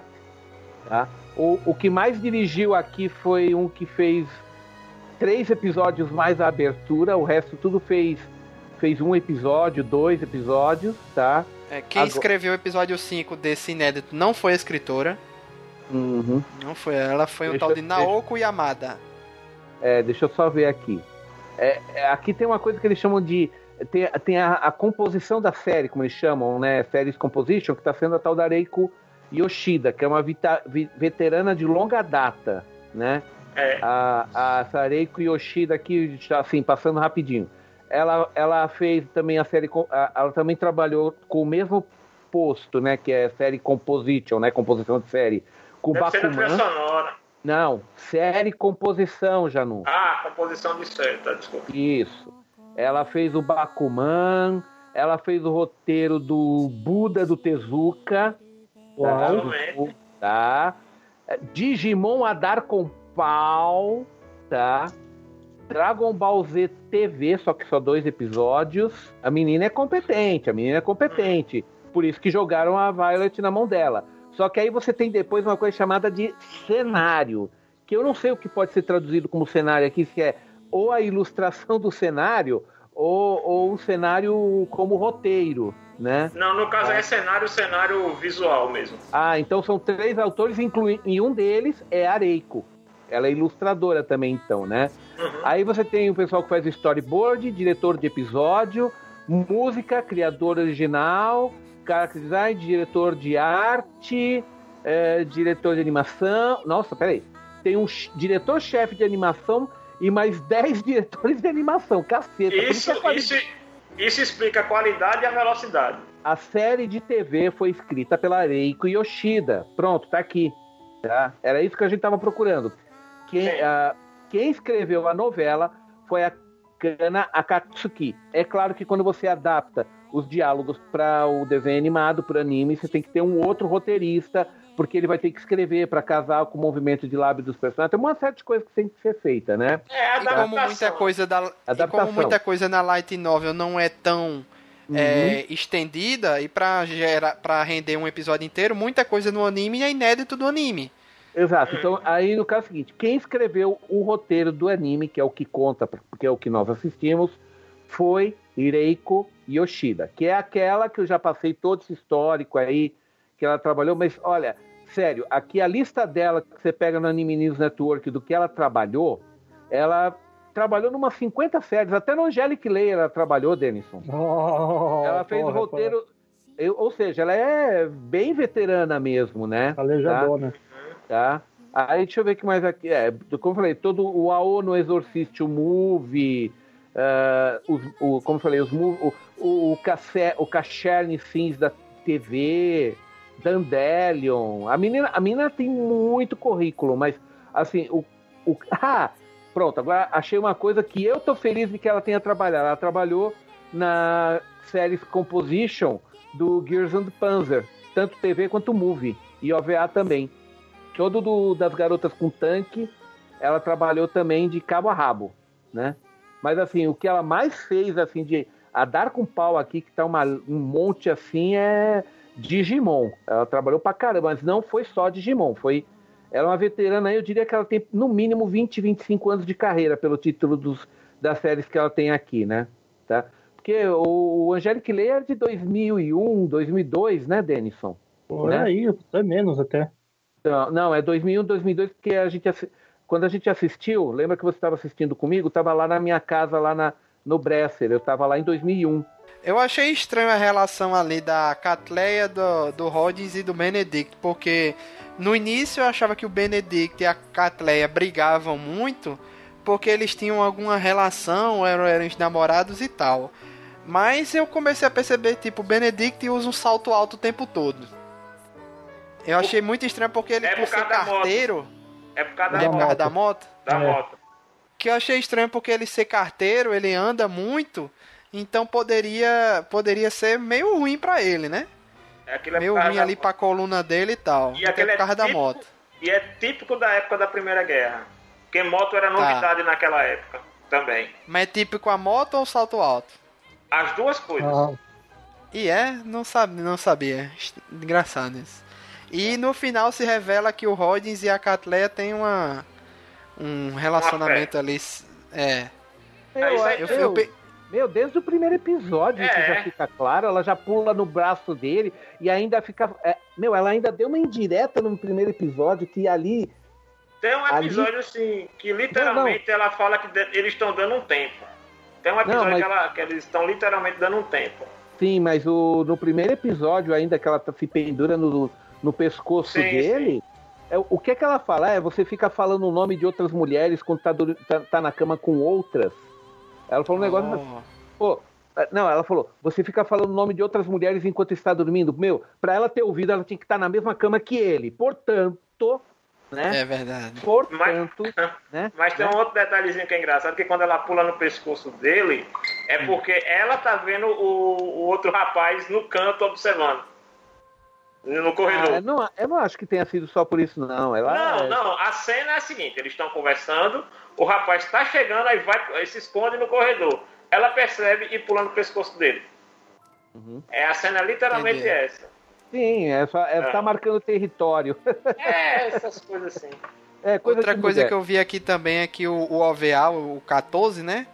Ele se passa antes do fim do anime, porque ela se encontra com o carteiro mais velho, aquele que é mais o barbudão, é, que se eu não me engano é Holland o nome dele, e, e eles falam, eles mostram as cartas que foram devolvidas, né?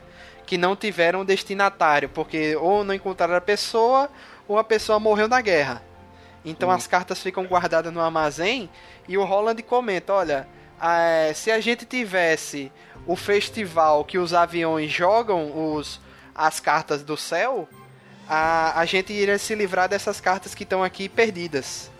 Aí eu, eu me liguei, ah, isso aí acontece no último episódio. É por isso, então isso aqui se passa antes daquele final. Achei interessante essa Ah. questão da. In- Inclusive, se eles quiserem, e- se eles quiserem, né? Eles poderiam fazer uma nova temporada com. Ou, ou mais OVAs, ou seja lá o que for, com mais histórias inéditas, porque, tipo, tem como explorar Tem. todas aquelas personagens ali, história, outras histórias, e por aí vai. eu É acho que, vai não, depender- viu? Acho que, tirando o que eles querem fazer de projeto de filme aí, a, sé- a série já foi explorada o que tem que ser explorada, viu? É porque, é porque, é, é- gente, é o seguinte. Primeira coisa, eu vou dar um paralelo aqui pra vocês. É, sabe aquela sé- uma série, quer dizer, eu vou dar um paralelo numa série que eu conheço e que eu gosto. Aquela do Marrouca, do Kokosei, do Tatsuya, tudo mais, né? Sim. Tá? Inclusive agora tá saindo matéria na 55, estou fazendo matéria na 54, 55, né? Tá? O, o, o, a série de TV com 24 episódios, note bem, 24 episódios, tá? Ela cobriu sete volumes da Light Novel, tá? 24 episódios renderam 24, volu 24 capítulos, é, desculpe, sete volumes de Light Novel renderam 24 episódios para TV, tá certo? Violet, com três volumes, ou seja, menos da metade, foi feito 13 mais um OVA, 14. Então entenda, gente, há um limite para você tirar leite de pedra. É aí que eu quero chegar, Não, entendeu? Sim, isso aí é, o- vamos dizer, Tá? é o limite do racional. Exato. Se qualquer coisa além disso, só se for, por exemplo, de novo eu vou citar Marrouca, porque o autor, apesar de ele estar já com acho que com 24 volumes da Light Novel, mais 10 volumes de side story, ou seja, 34 volumes, tá? E o que aconteceu? Só foi feito de animação a mais até agora um movie. Sendo que esse movie ele fez o roteiro exclusivamente para o movie. Não foi aproveitado nada mais da Light Novel. E material tinha. Entendeu? É, Então, Então- digamos o seguinte: Violet Evergarden é Hum. onde cada episódio ela tá aprendendo algo com outra pessoa enquanto a história daquela outra pessoa é contada. Sim. Exato. Então, chega um ponto que ela já não tem, assim, claro que sempre tem algo a aprender, mas chega um Hum. ponto que, eu acho que eu entendi o que você quis dizer, chega um ponto que, é, se todo OVA ou se todo episódio novo ela tiver de ficar aprendendo algo, fica parecendo que ela não tá evoluindo, enquanto no anime com Não. poucos episódios, a gente nota uma evolução clara na, na- no modo dela de agir. Se ficar Não, repetindo com mais histórias novas, você fica, pô, mas, Mas- essa menina não ah, aprende não. nunca? Não, Luiz, Luiz, aí, assim, Luiz, não eu- apenas. Só, só um segundinho, Janus, por favor. Não apenas isso, Luiz. O que eu estou me referindo mesmo é uma questão do que você pode. do, do limite que você pode pegar da história original para virar anime. Praticamente Uhum. tudo já praticamente tudo já virou anime. Não há mais nada para fazer, salvo se, como eu expliquei de Marrouca, eles pegarem a autora, né? Eles, eles chegarem lá pra Cana, falar, Cana, tá aqui uma mala de dinheiro, faz uma, eu quero mais história da, da É. Violet. Espreme teu cérebro, não sei, ba- bate a cabeça na parede, não sei, mas tá aqui uma mala de dinheiro e eu quero mais história da Violet, porque a audiência tá boa, tá rendendo grana pra caralho, tá aqui a tua parte, eu quero ganhar mais dinheiro com você. Só se acontecer seguinte. isso, É, entendeu? entenda o seguinte, Luiz. É. Não é porque essa série inicial, baseada na Light Novel, ela tem uma estrutura narrativa que se, se tiver que se, que se explorar mais desse universo, que tem muita, aí sim, ele tem muita história para contar ainda, tem muito o que ser explorado, contado, mostrado, não vai repetir a mesma fórmula narrativa porque está focado na protagonista. Esse, esse formato. É como eu falei, ela é uma protagonista que se serve muito bem do protagonista dos coadjuvantes. Ela precisa que o coadjuvante seja protagonista de cada episódio para que ela se desenvolva como protagonista da série. A história dela já tá fechada. Sim, é isso que eu estou dizendo, Peixoto. Sim, muito- mas calma, já não deixa eu terminar meu raciocínio, por favor, tá? Já foi difícil eu pegar o fio da meada, não me corta, por favor, tá? A história já está encerrada, tá? Mas eu concordo com o seu ponto de vista, Janus, de dizer que o universo de Violet tem muito potencial para mais histórias, tá? Poderia se contar side stories dos personagens, poderia constar mais algumas histórias de guerra da Violet. Existem N mil possibilidades, certo? Mas a questão é se vão fazer ou não, tá? Eu, eu acho que, de repente, esse movie, se ele bombar como talvez eles estejam pensando que bombe, eles vão fazer mais. Pode ser, tá? Como eu te falei, a, a, a única coisa é se eles chegarem pra Cana e falar, Cana, tá aqui a grana, faz mais história. A Cana pode dizer não também, porque existem casos de autores que falaram não, eu não vou fazer mais porque eu não, não tenho mais. Assim, não é nem questão de saco, né? Tá? É só lembrar, né, o autor do Yu Hakusho, né, gente? Né? né?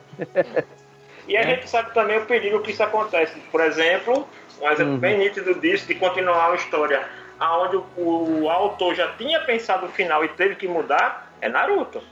Exato. Dragon Ball. Dragon Ball. Dragon, Dragon Ball a dar É. com pau também, né, Janúcio? Eu pego Naruto Também porque pode- Naruto, Uhum. porque Naruto ele tem uma estrutura narrativa mais complexa que Dragon Ball. Exato. Uhum. Uma coisa é certa, se eles fizerem ela continuar com Violet, vai ser o mesmo daquele episódio de Dois Homens e Meio, o cara falando sobre o. sobre o outro lá. Essa galinha de ovos de ouro vai continuar dando ovos de ouro, nem que eu tenha que puxá-los eu mesmo. É, por aí, né? É, e, e- e a gente sabe que no Japão também tem experiências de séries, de mangás que são aí extremamente longevos, né? Tem o One Piece aí na parte de animação e a estrutura deles é, é puxada pra isso, né? Já, é, Não, já, já, sim. já tem esse problema. É, é por isso que eu estou dizendo, Violet Evergarden, se ela tiver que esticar, ela não pode mais usar essa estrutura narrativa que foi implementada nessa série. Teria que ser feita uma outra abordagem, de preferência na mão e na rédea curta da autora, porque senão a qualidade não permanece, né? Exato. Então assim, existem, para se continuar existem vários fatores, tanto para dar certo como para dar errado. Por exemplo, será que o estúdio consegue manter essa estrutura de animação para uma série mais longa, com que periodicidade se conseguiria fazer isso? Tem um monte de coisa para se pesar e se analisar antes de dar esse passo. Mas que há condições? Ah, E agora é o seguinte, eu ainda teria mais algumas coisinhas para dizer. Ainda, so- como a gente falou da qualidade, eu acho que é bom a gente citar, porque eu, eu falei do trabalho da, rote, da roteirista da série de TV, que é a Reiko Yoshida, falei dos trabalhos dela. Acho que é válido a gente falar também, pelo menos, do, do, dire, do dos dois diretores principais da série, né? O histórico deles, que é o Haruka Fujita, que é o diretor da série, tá, tá colocado dessa, maru, dessa maneira, né? Tá? Ele não tem muita coisa, ele é mais, assim, relativamente jovem, diria, né? Porque pelo, pelas séries dele aqui, ó, ele trabalhou no Free, na série do Free, mas ah, só como diretor de alguns episódios, fez abertura e fechamento, tá? Ele trabalhou no K-On, o Movie, tá? Mas só como K-Animation, tá? O... Agora aqui onde o Denison vai gostar, ele trabalhou na, na Kobayashi-san, viu? Na May Dragon. Ele trabalhou aí. a Kobayashi-san no May Dragon, ele, fe- ele dirigiu o episódio 1, 10 e fez a abertura, tá? O que mais que ele fez aqui que foi interessante que a gente pode citar aqui? Não, o, resto são séries menos conhecidas, tipo Tamako Marketing, Takanashirika, Sound and Fo Hibiki né? Que é aquele de... Não, de o o Euphonium fez um estraguinho aí. Ó, Fechou. Mas só que ali ele trabalhou, ele só dirigiu o episódio 8 e o resto ele fez só E storyboard se me e animation. E se me permitem, essa é a série mais bonita que eles fizeram antes de Violet.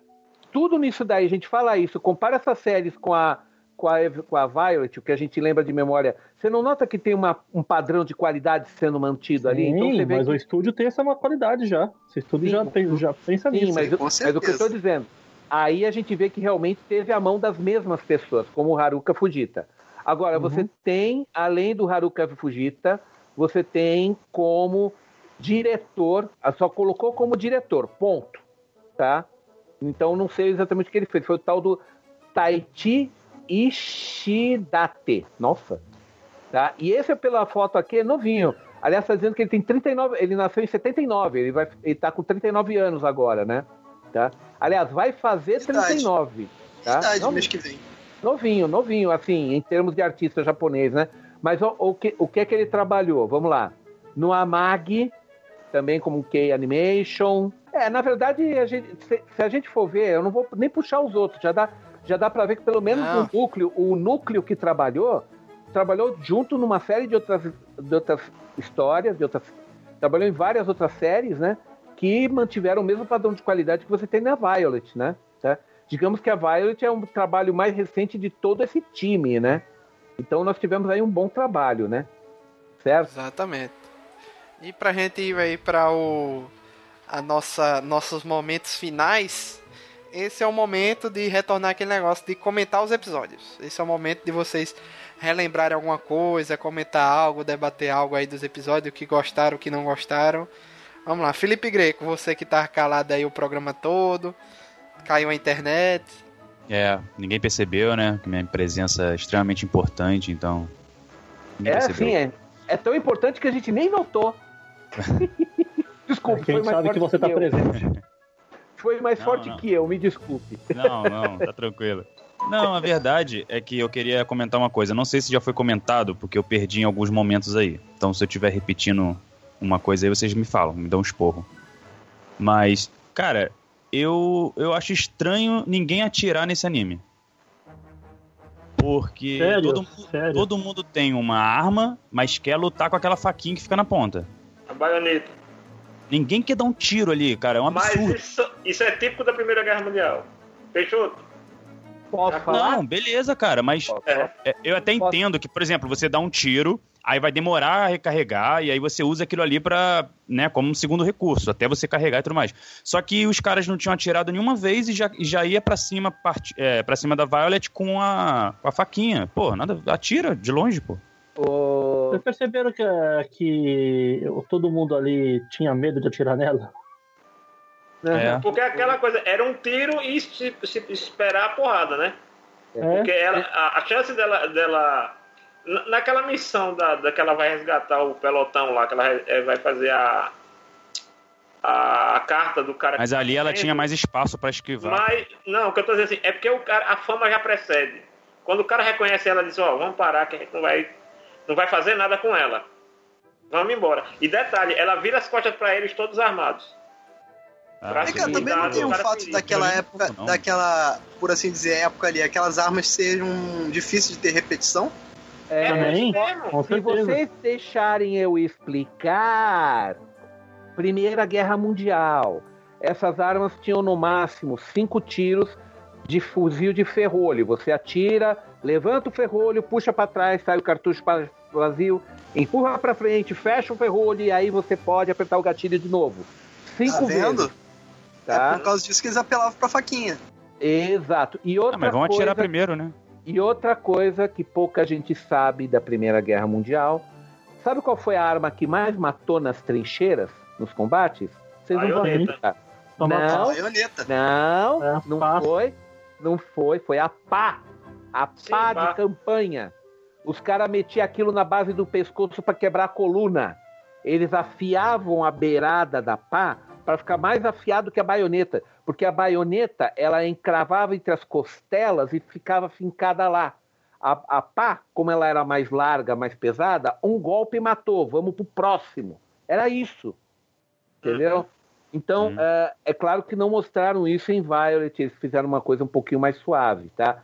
Mas a questão é, quando os soldados iam para dar a sua carga de, de baioneta de uma trincheira para outra, tomar a trincheira do inimigo, eles avançavam, é claro, atirando, mas você acha que vai dar tempo de você avançando para trincheira inimiga, depois de dar cinco tiros, você vai falar: pera aí, inimigo, eu vou parar aqui para recarregar e colocar mais cinco balas para continuar te matando? Não vai dar, meu amigo. Aí você vai na baioneta. Outro anime que mostra isso é Sim, aquele. Foi até o que eu comentei, mas eh, eles tinham que atirar primeiro pra ver o que vai dar, não deu em nada, vai na faquinha, entendeu? Exa- Na faquinha, na pá, ou com a Exato. Violet. A Violet vai com a mão nua, com o pé. Ela, ela, É, ela, é. ela- ela chutava, ela chutava a pênalti os caras, velho. Aquilo era chute de pênalti, meu Deus. Verdade.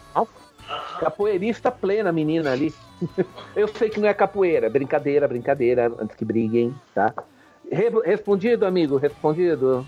É que, é que eu entendo o seguinte: eles não vão gastar muito acetato na animação, mostrando os caras dando tirinho até se encontrar. Eles só mostraram o que interessava mesmo, a Violette dando, a Violet dando umas porradas, né?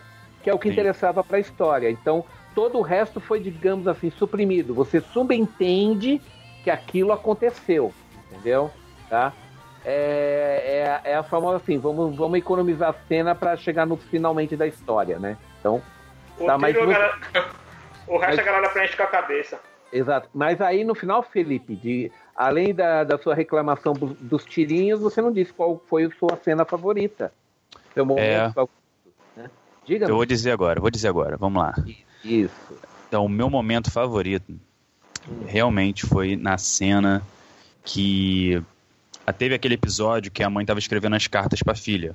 E, e aí, no- até então, você não sabia o que, que, o que qual, é- qual ia ser o conteúdo da carta. Mas você tinha um pouco de noção que, que aquela carta ia ser para a filha, que a mãe ia tava doente, que ela ia morrer. Tinha noção E- nenhuma que era pra filha. Eu também Ah, não.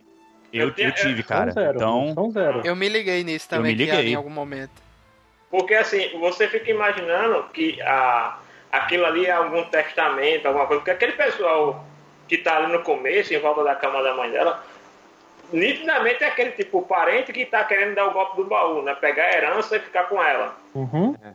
Agora, ó. não, eu tive essa noção, entendeu? sabe o Então, Eu comecei a desconfiar quando demorava demais para terminar aquela carta, né? Que a gente Não, mas assim, sabe o que, o que eu fiquei pensando por um tempo? Que seria tipo ela, ela querendo. Ela escrevendo as cartas pro marido. Pra trazer o marido pra cuidar da filha. Eu pensei que era isso. Quando descobri o motivo também, eu, assim, eu desabei como todos vocês desabaram, então. Menos eu. Sim. Tá bom. Mas só pra terminar, então assim, eu já tinha desconfiado, né? Pelo jeito aí vocês não tinham, então eu falo só por mim, Eu tinha. que eu tinha. que eu fiquei desconfiado, só que a- ainda assim, o jeito o, o jeito que ela fez, por exemplo, escrever cada mensagem pra filha em cada aniversário dela foi algo que, pô, Sabe? Eu nu- nunca ia acertar isso tão precisamente. Eu sabia que a carta era pra filha, mas não sabia o conteúdo. E a maneira que foi, eu achei muito inteligente. E aí foi passando aquela, aquela cena, junto com os créditos, né, do anime. Ela Sensacional. abrindo a carta, cada aniversário, lendo o conteúdo da carta. Pô, aquilo ali arrepiou, cara. Agora Esse foi meu- coisa? esse foi meu momento. Aí É no- uma é no final que eu queria entender. Quem é que É no tá final desse- entregando essas cartas? A empresa, A a, empresa, a A empresa. A empresa aparece. tanto tempo assim? Sim, Sim, no, Se a empresa falisse aí, meu amigo, aí é outra Não. história, mas a empresa durou, né? É. No final do episódio, a- as outras bonecas, né, vamos colocar assim, elas estão Como? comentando, é, exatamente, elas é, têm lá explicando que ela tem o estoque para várias 50 décadas, anos. 50, 50 anos de cartas já escritas. Agora, sabe o que me chamou mais atenção nesse episódio? Claro, não estou desmerecendo a estrutura narrativa da história, que é excelente.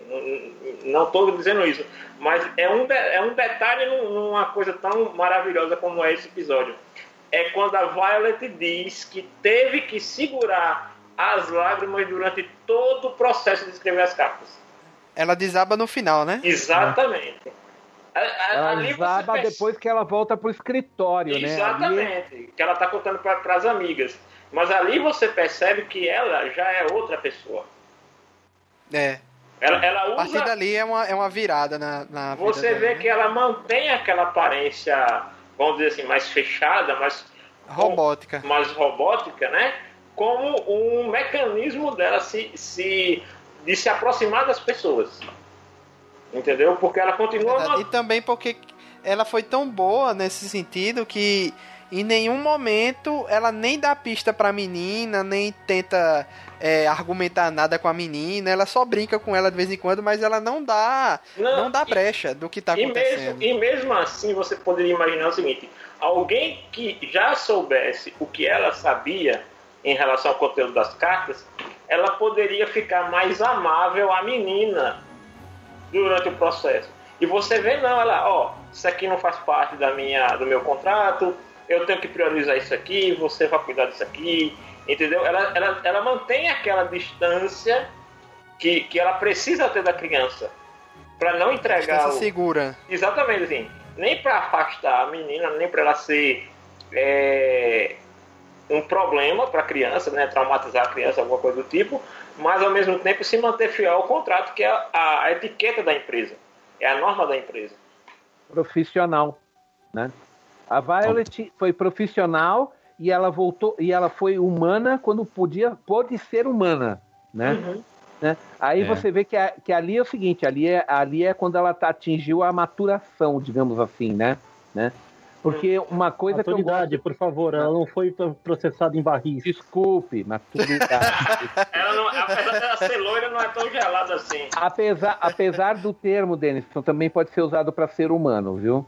Mas é, sim, maturidade é melhor, tá? Agora, o caso de qualquer forma é que uma coisa que eu vejo da série anime, eu não li a Light Novel, então não posso falar se é assim na Light Novel, mas no anime o que eu vejo eh, na Violet é também, até certo ponto, o que a gente pode chamar de a jornada do herói. Sim. Não Não, é aquele- a jornada do herói japonês ali, com certeza. Sim, mas não, mas não aquela jornada tipo o Sim, Fly sim. de Dragon Quest ou do Goku. É uma coisa É de uma jornada do herói emocional. e- espiritual e emocional, exatamente. De maturidade. Dela Em alguns momentos o anime tem um ar depressivo demais também, né? Nossa, muito. Nossa, sim, sim. Ali, ali é que negócio. Deixou bem claro que a guerra não tem nada de bom. Certo? Exatamente. ali E colocou bem mais, Tá? Ela aprendeu, ela não sabia o que era amor no início, mas ela aprendeu as várias faces do amor, de todas as formas possíveis e imagináveis, de todos os, os tipos de pessoa, de família, é, entre família, é, de, do pai com a filha, do filho com a família e a, a mulher que ele amava e não teve oportunidade de, de, de viver uma vida ao lado dessa mulher. É, da mãe com a filha, do, do garoto, perdido. Do filho da guerra que foi perdido, do, do garoto que foi abandonado pela mãe e pelo pai. É, e eu digo mais ainda, então- Luiz, eu digo mais. O menino do observatório parecia, na verdade, uma menina. Pronto, só isso que eu queria falar. Que eu pensei que ia ser o namoradinho dela, viu? Eu pensei, ele ficou gamado uma- mas ela Ah, mas menininha. passou perto. Passou, passou perto, mas passou perto. O rapaz quase Não. conseguiu. viu? Não, não. Tô dizendo, ele foi, ele foi o que chegou mais perto, é isso que eu quero dizer. Tá? É o- Tanto é que quando ele foi se declarar, ela já tava longe demais, né? E não deu pra ouvir. Exato, exato, exato. O que eu queria comentar é que acho que foi Denilson que postou uma notícia que essa história de uma de uma pessoa que deixou cartas pro resto da vida de outra. da- é, é Peixoto. Fui eu, Peixoto, fui eu né? que postei. como não, é que é não, isso aí, Peixoto? É, na verdade foi uma notícia que eu postei lá no grupo da Animax, eu não lembro, mas foi, é que é o seguinte, é uma a mulher, ela tem 27 anos de idade, a filha dela parece que mal tem um ano de idade, alguma coisa assim, um ano ou dois anos, e ela já foi, já foi diagnosticada com câncer cerebral, ela tem no máximo 18 meses de vida, e o que ela está fazendo é escrevendo carta para ser entregue no, no aniversário e em momentos e em vários momentos da vida da filha. E, e parece que vai até os 18, até os 20 e poucos 50, anos, se eu não me engano. até os 20 e poucos anos de idade da filha. Ela tá fazendo várias cartas, né? Tá deixando alguns presentinhos para ser entregue nessas datas memoráveis. Tá um negócio bem assim, tá? E agora, como foi coisa que aconteceu agora? Se foi inspirado em Violet ou não, eu não sei, tá? Eu não vou dizer que ah, foi Violet que inspirou isso, eu não, não há certeza. Tá bom? Talvez coincidências da vida, né? Pode ser só mera coincidência, né? Tá? Porque muita gente que tem. que vai ter. que sabe que tá com, com os dias contados faz esse tipo de coisa, né? Faz Uhum. esse tipo de coisa. Né? Então, Deixa Ah, a eu queria fazer um, um adendo aqui, que ninguém comentou. A, a Violet ela começa a série totalmente desprevida de emoções e não sabe como, como expressá-las. Ou porque ela, foi edu- ela perdeu a memória, ou porque ela foi educada como soldado, e isso reverberou quando ela passou por aquilo na passagem de, de donos, por assim dizer. Mas eu quero dizer que a Violet é uma versão que eu vejo assim muito mais bem explorado do que foi, por exemplo, a criação da Areia Nayami como uma personagem sem em- emoções, uhum. sabe? O... A Ray do Evangelion? Exatamente. Que ela É, se com- não, tornou com pa- certeza.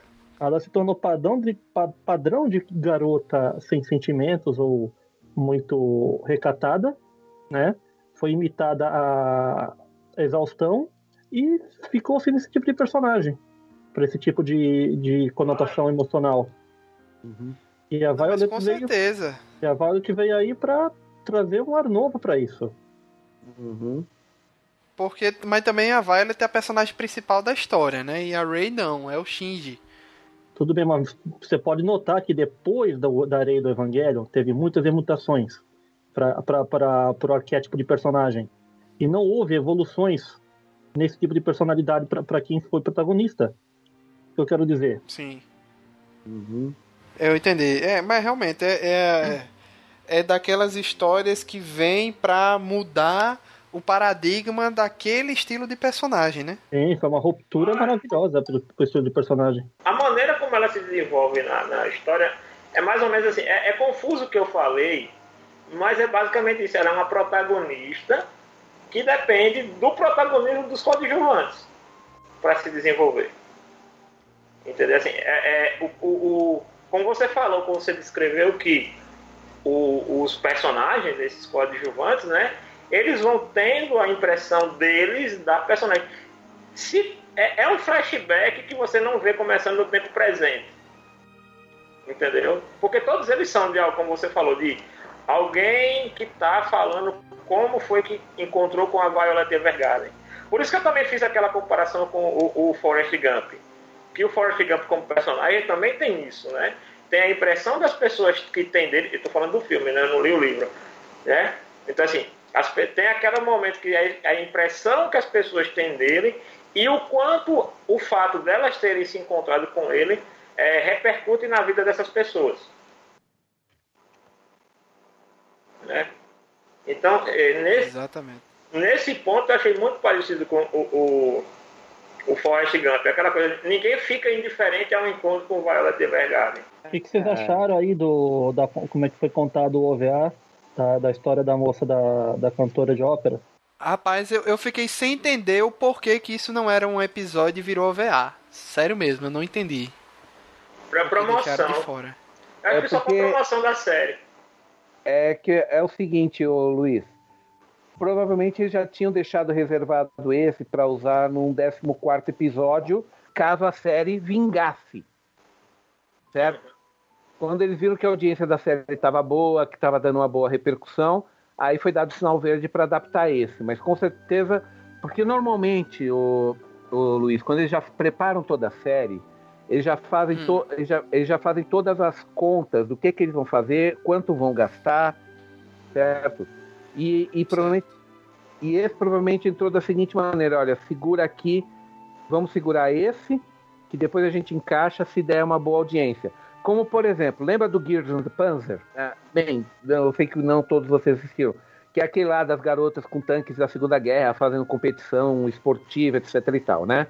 Teve uma, uma- um episódio durante a- a- o campeonato que elas participaram, que era contra um clube lá, um clube que se chamava Anzio, que era só com tanque italiano.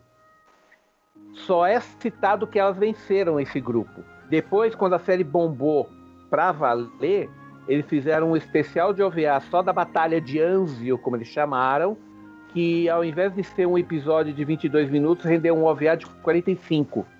Eles esticaram mais, entendeu? Porque era a história, provavelmente- era a história não contada ainda, entendeu? Vamos lá, É vamos porque retornar aí eu- ao Anime Network. Eu quero saber é, quando foi publicado esse OVA. Se foi depois que o anime acabou, se foi no meio. Ele foi publicado depois, contando uma história no meio, pelo que eu entendi. É, O, Mas o o- OVA, o- o- o OVA foi lançado em abril de 2018, depois do final da É, série. já tinha acabado. É. Não, porque a série foi janeiro, fevereiro, março. Aí em abril eles lançaram o OVA, tá? Deixa eu só ver aqui qual. Não, em abril ainda tinha o episódio, o último episódio, o Não, 13. perdão, foi perdão, 5 de perdão. Sim, foi cinco. Desculpa, eu errei. O OVA foi lançado em 4 de julho de 2018. 4 de Ah, julho. tá. Tá. E muito provavelmente, Luiz, e eles, esse roteiro aí desse episódio, provavelmente estava na lista, assim, acho que eles devem fazer, pelo que Peixoto descreveu aí do estudo, eles devem fazer, antes de tudo, uma lista das histórias que eles pretendem contar. Assim, ó, nós temos É, aqui... porque eu vi aqui, por exemplo, que antes do, do. Antes dele começar a ser lançado, em janeiro desse ano foi dito que ia ter 14 episódios. Aí eles lançaram 13 mais o OVA, que se encaixa no meio. É isso que eu achei estranho. É porque provavelmente, é... É. como eu te disse, ele- eles podem ter aí, vamos dizer, quando começa a pré-produção, eles terem aí um universo, sei lá, de 20 histórias, por exemplo. Ó, temos 20 histórias aqui, tantas são baseadas, adaptadas diretamente da, da obra, e duas, três aqui são é, obras baseadas na- na- no, no trabalho da Inéditas. autora. Inéditas, sim. Adaptações com autor- autorização da autora, por exemplo, o roteiro que passou pela autora antes, né? E aí eles escolhem, eles vão definindo e sempre pode ser que sobre um roteiro ou outro ali que acaba sendo usado para outra coisa. Ei, Se mas OVAs Ah, não. sério? Desculpa. Mas OVAs também não costumam ser apresentados em cinema lá no Japão? Alguns, eu acho que sim. Depende. De Depende. repente, de repente, Depende. Violet foi apresentado em cinema pra ser um promocional pra chamar uma segunda temporada. Eu acho que não foi, não, Não, hein? Não foi, foi, pra vídeo mesmo, não foi, foi. pra mercado de vídeo. Foi lança- foi- não, ele está intitulado como OVA. Se fosse para cinema, teria colocado anime filme. Tá? Ah, em, to- em todos os lugares que eu estou vendo aqui desse 14 episódio, ele foi lançado como OVA direto. Ele foi lançado. É, é que é o seguinte: as- por que, que soltou em 4, em, em 4 de julho? Porque já tinha, já- eles já estavam começando a ter retorno da venda de DVD e Blu-ray, além da audiência. Entendeu? Então, lançar mais um episódiozinho vale o investimento porque dá, dá um retorno legal. Além do que, é aquele episódio que ninguém viu porque não passou na TV. É o último. É, o- é a última facadinha que você dá no bolso do- dos fãs. É aquela última visita ao universo de Violet Evergarden. Exatamente. Isso daí é uma fórmula velha, gente. Desde os eles fizeram isso. Lembra do, do Burning Night, que é- foi o especial de OVA, que era meio que num mundo paralelo, como se fosse uma cidade faroeste, mas era toda a turma do Villion, né? Ele foi lançado só em OVA. Por quê? Porque a série TV tinha feito sucesso, tá? Isso daí é sempre um... Não vou falar que é caça-níquel, que, fica, que a gente fala, falando assim fica parecendo que é, que é desmerecer a qualidade da série, porque o 14 foi tão bom quanto todos os outros, né? É, eu acabei de ver que ele se encaixa entre o episódio 4 e 5 do anime. Tá vendo? O OVA. Então, eu- o que acontece, ele simplesmente, é, ele simplesmente é o seguinte, é, é a última chance do, da, do pessoal que investiu na série de ganhar um troco legal, entendeu? Isso daí É, sempre e- acontece. E como é ova, ele é assim, ele, ele conta, eu acredito, né, que a contabilidade dele seja fora da contabilidade programada com os lucros da série. Não, não, isso daí ele é a parte mesmo. Esse Então, tipo isso de tô coisa, e- esse tipo de coisa, Janus, eles só fazem quando a audiência na TV é muito boa, Uhum. a repercussão de público é boa, a expectativa de venda do Blu-ray, assim, as, as lojas cobrando, co- porque tem a venda antecipada, né? Certo? A venda antecipada do DVD e do Blu-ray tá muito boa. Então, quer dizer, é, existe todos esses fatores, entendeu? Então, provavelmente isso daí foi o que isso daí foi o fator determinante para fazer isso, como aconteceu com Zillion, como aconteceu com Gears of the Panzer e como aconteceu com tantos outros desenhos animados Sim. que tiveram um 14 ou 25 ou 27 episódio, depende, né? Porque tem série que fecha com 12, com 13, com 24 ou com 26, né? Mas eu achei engraçado nesse porque, tipo, ele é muito bom, certo? É, Ele se encaixa perfeitamente no anime e ela já começa ali a entender o que significa o eu te amo, né? Ela já começa a puxar ali o que- qual o significado disso. Talvez eu fiquei, talvez, né? Fiquei com a impressão que eles pensaram, bom, se encaixa aqui no meio, só que a gente vai diluir um pouco mais esse descobrimento dela do que é o eu te amo. Vamos deixar isso aqui por fora pra depois. Sei lá, achei É a famosa história não contada, vamos dizer assim. uhum, É, exatamente. É história não contada. é isso aí. Tanto é que. É isso aí. É isso aí. Então. Mais alguém? Alguma coisa? Não? Com certeza vai figurar entre as melhores séries do É. ano. Eu só, eu, só vou- eu só- eu só eu só gostaria de fazer um último comentário da minha parte sobre o. que to, o- era para o pessoal falar o que gostou. Eu sei que já praticamente a unanimidade foi o episódio 7 e o 10, que eu também achei maravilhosos. Mas eu gostei muito, pasmem, do episódio 6. Do, da troca é? de cartas entre, entre a princesa e o príncipe Sim, tá? Porque o que eu gostei ali, é, entenda que isso daí é, é mais o meu lado como, como escritor, como roteirista, com- por, ter escri por ter feito várias revistas de, de, de história militar, consequentemente com um pouco de, de história política também, que uma coisa puxa a outra, né? né? Afinal, falam que a guerra é só política com outros eh, feita com outros meios, né? né? Que guerra é política feita com outros meios, né? Né? O meio da força, né? O que eu gostei foi principalmente quando, quando, elas, quando eles começaram a trocar carta para valer. O que eu curtia a cada momento era a reação do povo. do povo. O pessoal vendo jornais, o cara Querendo, "Pô, querendo confessa- dar dica. É, Querendo todo- dar todo- dica, né? todo mundo na torcida, todo você vê que aquilo ali foi ah, politicamente falando para mim, tá? Porque aquilo ali é o seguinte, ali você vê o quanto ah, os dois países gostam das suas realezas, né? E como isso mexeu com as duas nações. E, e entenda-se, gente, é a Violet emocionando o, dois povos, duas nações. Ela está, ali, na verdade, a Violet foi uma tremenda de uma embaixadora da paz, gente O, o que da paz e do desse amor episódio também. Foi duas Tudo coisas pra- ali, viu, Peixoto? Aham. Tem dois detalhes nesse, nesse, nesse episódio que é o seguinte. O primeiro que só, você só descobre no final é quem era a outra escritora. Né? Ah, eu, né? Porque até então você não sabia se seria da mesma companhia dela ou não, porque não diz. Não, é. é Ela olha, nem fala que conhece, ela diz, eu vou contatar, vou falar com a outra boneca. Né? Ela fala isso, vou entrar em contato com a outra boneca. E aí, no final, você você descobre que é a, a outra, né? A mais velha, a Senpai. E É. um detalhe, esse é o episódio aonde Violet Evergarden realmente fica famosa. Porque Sim. quando chega no episódio do observatório, O que é que as colegas dela dizem? Ah, você ficou famosa por causa daquela cara. Eu tenho orgulho de dizer que eu estudei com você. Sim, ali é quando a, a, quando a Violet ganhou renome. Isso é verdade. Exatamente. A gente- Foi ali- o legal é assim, que os episódios eles reverberam. Os Exato. acontecimentos vão reverberando. A coisa não fica fechada só no universo dos personagens. Você vê que há consequências. Mas eu gostei muito mesmo da reação do público, o rosto, assim, a, a- houve empatia de toda, toda a nação, né? E tudo aquilo movimentado pela Violet. E É. uma quebra de costume, Foi né? Que ela quebrou o protocolo, né?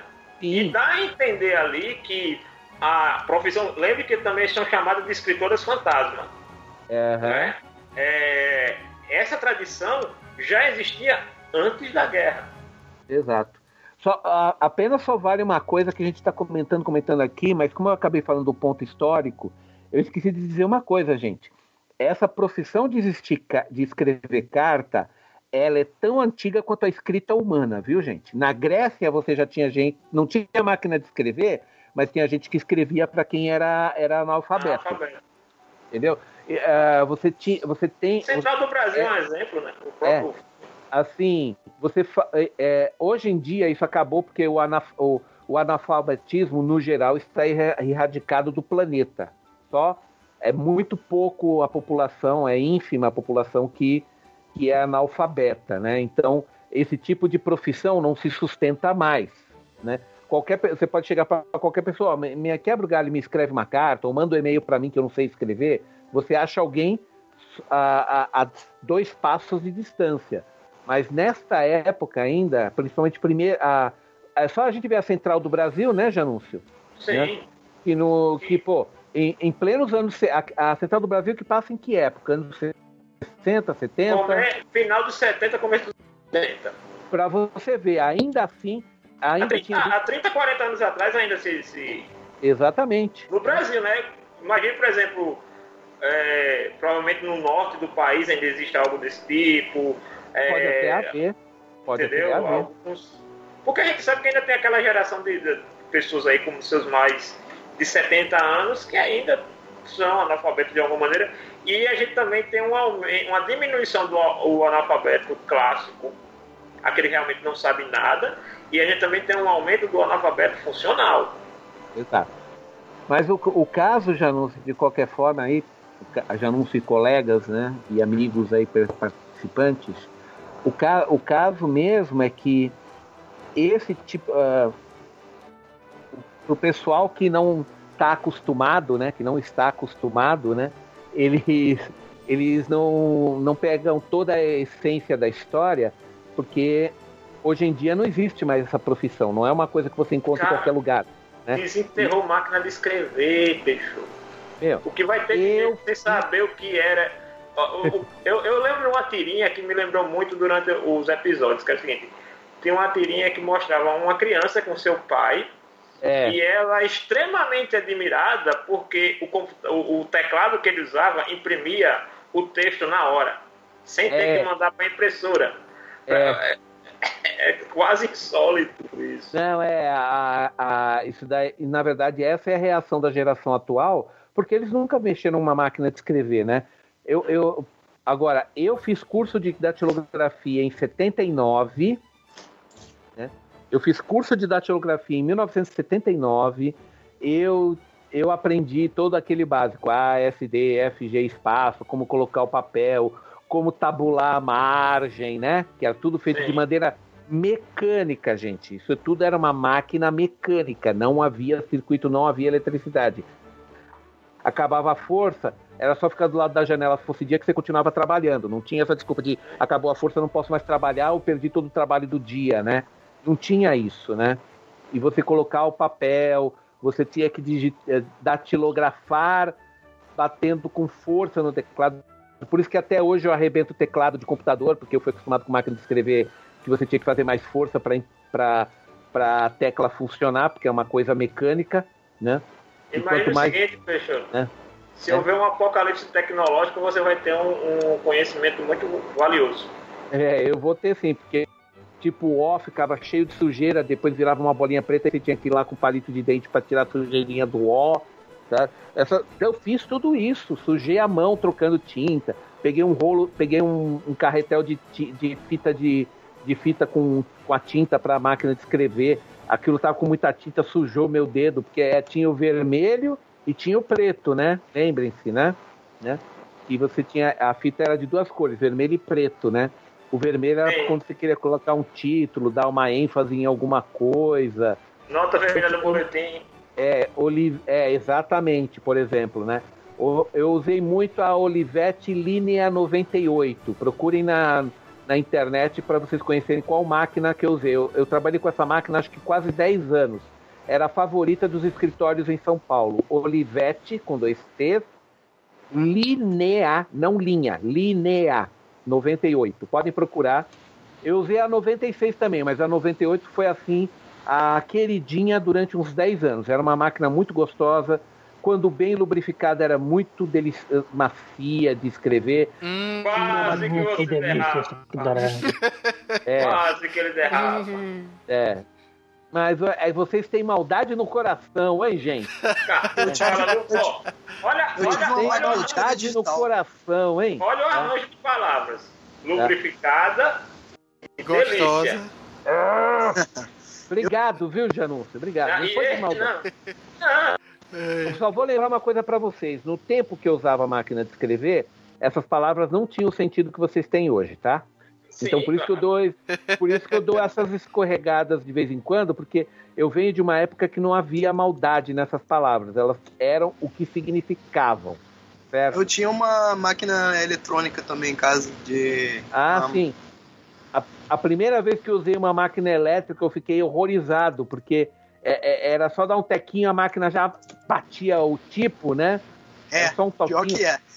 Eu, eu não aguentava aquilo. Eu falei, não, pelo amor de Deus, deixa eu voltar para manual. Depois, agora, quando finalmente eu vi pela primeira vez um, um computador, um terminal de computador da IBM, que teve lá na Itaú Seguros, onde eu trabalhei em 86 até 88, que eu trabalhava no departamento pessoal. Aí foi quando eu tive, pela primeira vez, a chance de utilizar um teclado de é, teclado normal de computador de hoje em dia e usar um monitor. O que mais me fascinou, gente, eu posso errar à vontade voltar e corrigir, que maravilha, não preciso de corretor. né? Porque depois, sabe o que eu soube que aconteceu num, num outro escritório, num outro andar? Pasmem, a menina passou o corretor no monitor. Ah, isso era muito comum. Assim, eu só queria chegar a dizer que a Violet resgatou tudo isso, que é uma coisa que a geração de hoje em dia não teve. Não teve o prazer de escrever uma carta e esperar um mês para a resposta vir, sabe? Hoje em dia a internet facilitou tudo isso e meio que tirou o encanto, a valorização, porque a gente fica até informal para mandar co- coisa. Mesmo carta formal, você é muito mais informal do que na minha época, que era tudo escrito ou datilografado. Né? Banalizou, mas não, não que isso seja mal. A comunicação, quanto mais rápida, melhor para o desenvolvimento da humanidade. Mas esse, encanto, mas esse encanto, né? Esse encanto que você tinha que, pô, recebi uma carta, que legal. Essa emoção, infelizmente, a gente perdeu hoje em dia, né? Você tem 10 e-mails. Ai, saco, metade é spam. E com isso aí, chegamos a mais um final de um Nerd Debate de animes. Gostaria de agradecer aí a presença de Sérgio Peixoto, Denison Ghiseline, Janúncio Neto, Pablo Gouveia e Felipe Greco pela participação nesse programa. É, quem quiser mais informações da nova revista da Animax Peixoto, como é que faz? Vá direto no site da Animax, é só, é só lá no, no Catarse, é o Catarse, Catarse, né? C-A-T de tatu A-R, S de sapo E, ponto, M-E, M de mamãe E, barra Animax com X, e pronto, você já está no, no site do, da Animax Digital, você pode assinar por 10 ou 20 reais por mês, e você recebe duas revistas, Animax de quadrinho e Animax de informação, cada uma delas com mais de 100 páginas de informação de, de mangás feitos por brasileiros. Bastante coisa legal para todo mundo curtir. Vale a pena, pessoal. Nos apoiem. E é isso. Então gostaria de agradecer a todo mundo pela presença e até a próxima, pessoal. Valeu! Falou. Valeu. HQ